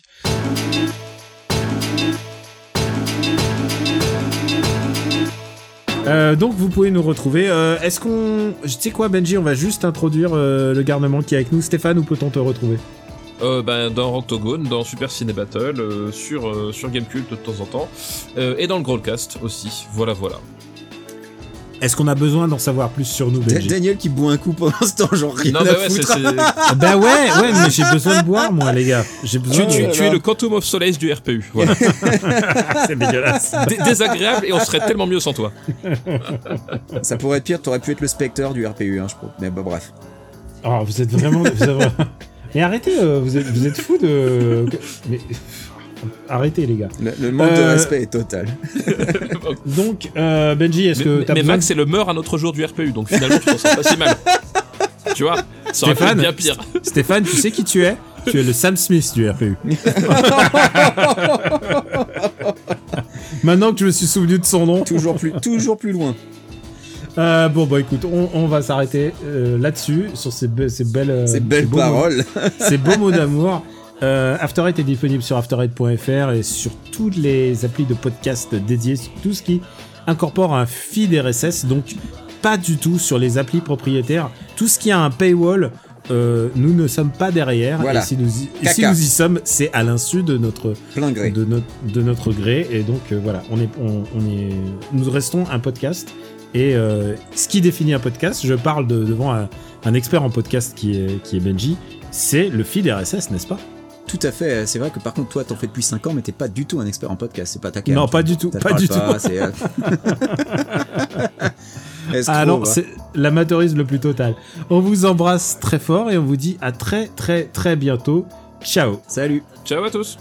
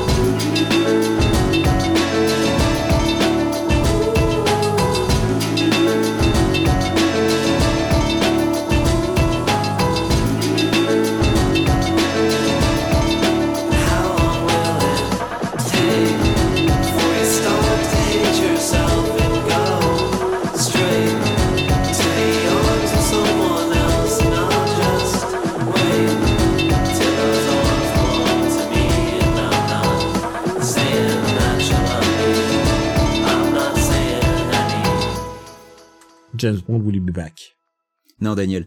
James Bond will be back. I have no time to die mais qu'est-ce qui qu'est-ce qui fait qu'est-ce- est-ce qu'on lui a demandé de faire ça Rémi Mais, Malek euh, mais il joue, il joue tout le temps comme ça. hein. C'est ça qui, qui me rend ouf. ouais. C'est que Mr. Robot, c'est un moi, de je l'ai vu. composition, quoi. Il, faisait Freddie Mercury comme ça, je sais pas Voilà. si vous vous souvenez. C'est, hein. c'est la seule différence, Ah ouais c'est qu'il avait une moustache, hein. Mais c'est la seule différence entre Mr. Robot Et un euh, dentier. Et un dentier. et un, et un râtelier, ouais, euh, qui, qui le faisait, qui le faisait baver pendant qu'il parlait, quoi. Mais, euh, et qu'est-ce qu'il a joué dans quoi d'autre Rémi Malek c'est à peu, euh, j- honnêtement, j'en sais Euh, rien. Je sais pas, euh, je crois que tout le monde s'en fout en fait. Mais c'est, c'est le mec, il a explosé grâce à Mr. mais attends Robot. il vient d'où il vient d'où ce mec? Il est super populaire en fait Alors, ah il vient de Mister Robot oui. c'est Mister et Robot dans Mr. Robot, j'ai jamais vu mais dans Mr. Mr. Robot, il joue un nerd complètement asocial, euh, Il joue un autiste, donc et, il est, il est et bon l'autiste. complètement voilà il est il est il est autiste pour de vrai et il est euh, genre bon il y a un, il y a un twist à la Fight Club voilà pour te Alors dire. non, il y a une dizaine de twists à la Fight Club. non non non non il y a une dizaine de références ouvertes à Fight Club euh, euh, la, chanson des chanson des Pixies inclus et il y a un Ouais, twist ouais, à la ouais. Fight Club voilà mais genre pendant toute la saison 1 on te dit eh eh tu connais Fight Club? Eh tu connais Fight Club et puis à un moment on te fait ah au fait Ah c'est bah, le même c'est le même twist que dans Fight Club genre ok euh, il était euh, dans Mister dans Mr. Robot Oui, oui, oui. je lis qu'il était Ok, dans d'accord. Battleship, je m'en rappelle pas, mais j'ai pas envie de le revoir pour m'en souvenir. ouais mais Mais ça il meurt, il meurt au troisième rôle. plan, je crois. tu sais, c'est- Il jouait le pharaon Eh. dans nuit au musée, dans les deux. Je lis qu'il, je lis qu'il est dans le remake de Old Boy. Eh bah putain. ouais mais ça c'était était pas connu ça doit être un dixième rôle je veux juste savoir Mister Robot ça vaut le coup d'être vu ah, peu il était dans The Pacific, c'est vrai qu'il jouait un GI dans The Pacific. Euh, Mr. Robot, euh, écoute, j'ai vu que, la, que les deux premières saisons, et la saison 2 m'a tellement déçu que j'en, étais resté là. La saison 2, je crois que c'est- un des pires trucs que j'ai vu à la télévision parce que justement, ils ont tellement aimé Fight Club qu'ils refont dix fois le twist de Fight Club en fait. c'est vrai, c'est qu'ils te, euh, ils te font le twist de Fight Club dans la vu- saison 1, vu que j'ai déjà la saison vu, 2, ils j'ai se déjà disent, vu on va Fight Club je sais comment ça se termine Ouais, Ouais, ouais, c'est, ma boule, quoi. Et donc, il paraît que la suite c'est bien, mais euh, à ce niveau de foutage de gueule, c'est bon, c'est, Mais je- je- Tu sais que Rami Malek, tu l'as vu dans BoJack Horseman. Ah, mais c'est vrai, il avait un Il petit joue. rôle. non euh, alors, C'est le personnage qui, qui jouait comme ça. bah c'est ça. tu sais, Mais il parle comme ça parce que c'est lui le, le réalisateur de la série euh, euh, dans laquelle joue BoJack, dans laquelle il étrangle Gina. Comment ça comment ah, d'accord, dans la, dans série, la série d'enfance? Euh, non non non non, non, la série où il est un détective. Ah, la série où il est un oui, ok, détective d'accord. qui fait un parallèle avec sa vraie vie et c'est pour ça que vu qu'il est euh, complètement défoncé, Mm. euh, il se rend pas compte que qu'il est en train d'étrangler Gina pour de vrai. C'est dans la saison. Et là, on a 5. perdu, on a perdu Steph. On a perdu Steph. Bah Steph, t'as vu BoJack non? Non, j'ai pas vu BoJack Oh, Horseman. Putain, c'est tellement génial BoJack Horseman. Ça te il te reste encore une bonne série. Ouais, ouais, ouais, c'est excuse-moi, mais- extraordinaire BoJack. Eh, les dessins animés, j'ai passé l'âge, hein, c'est bon.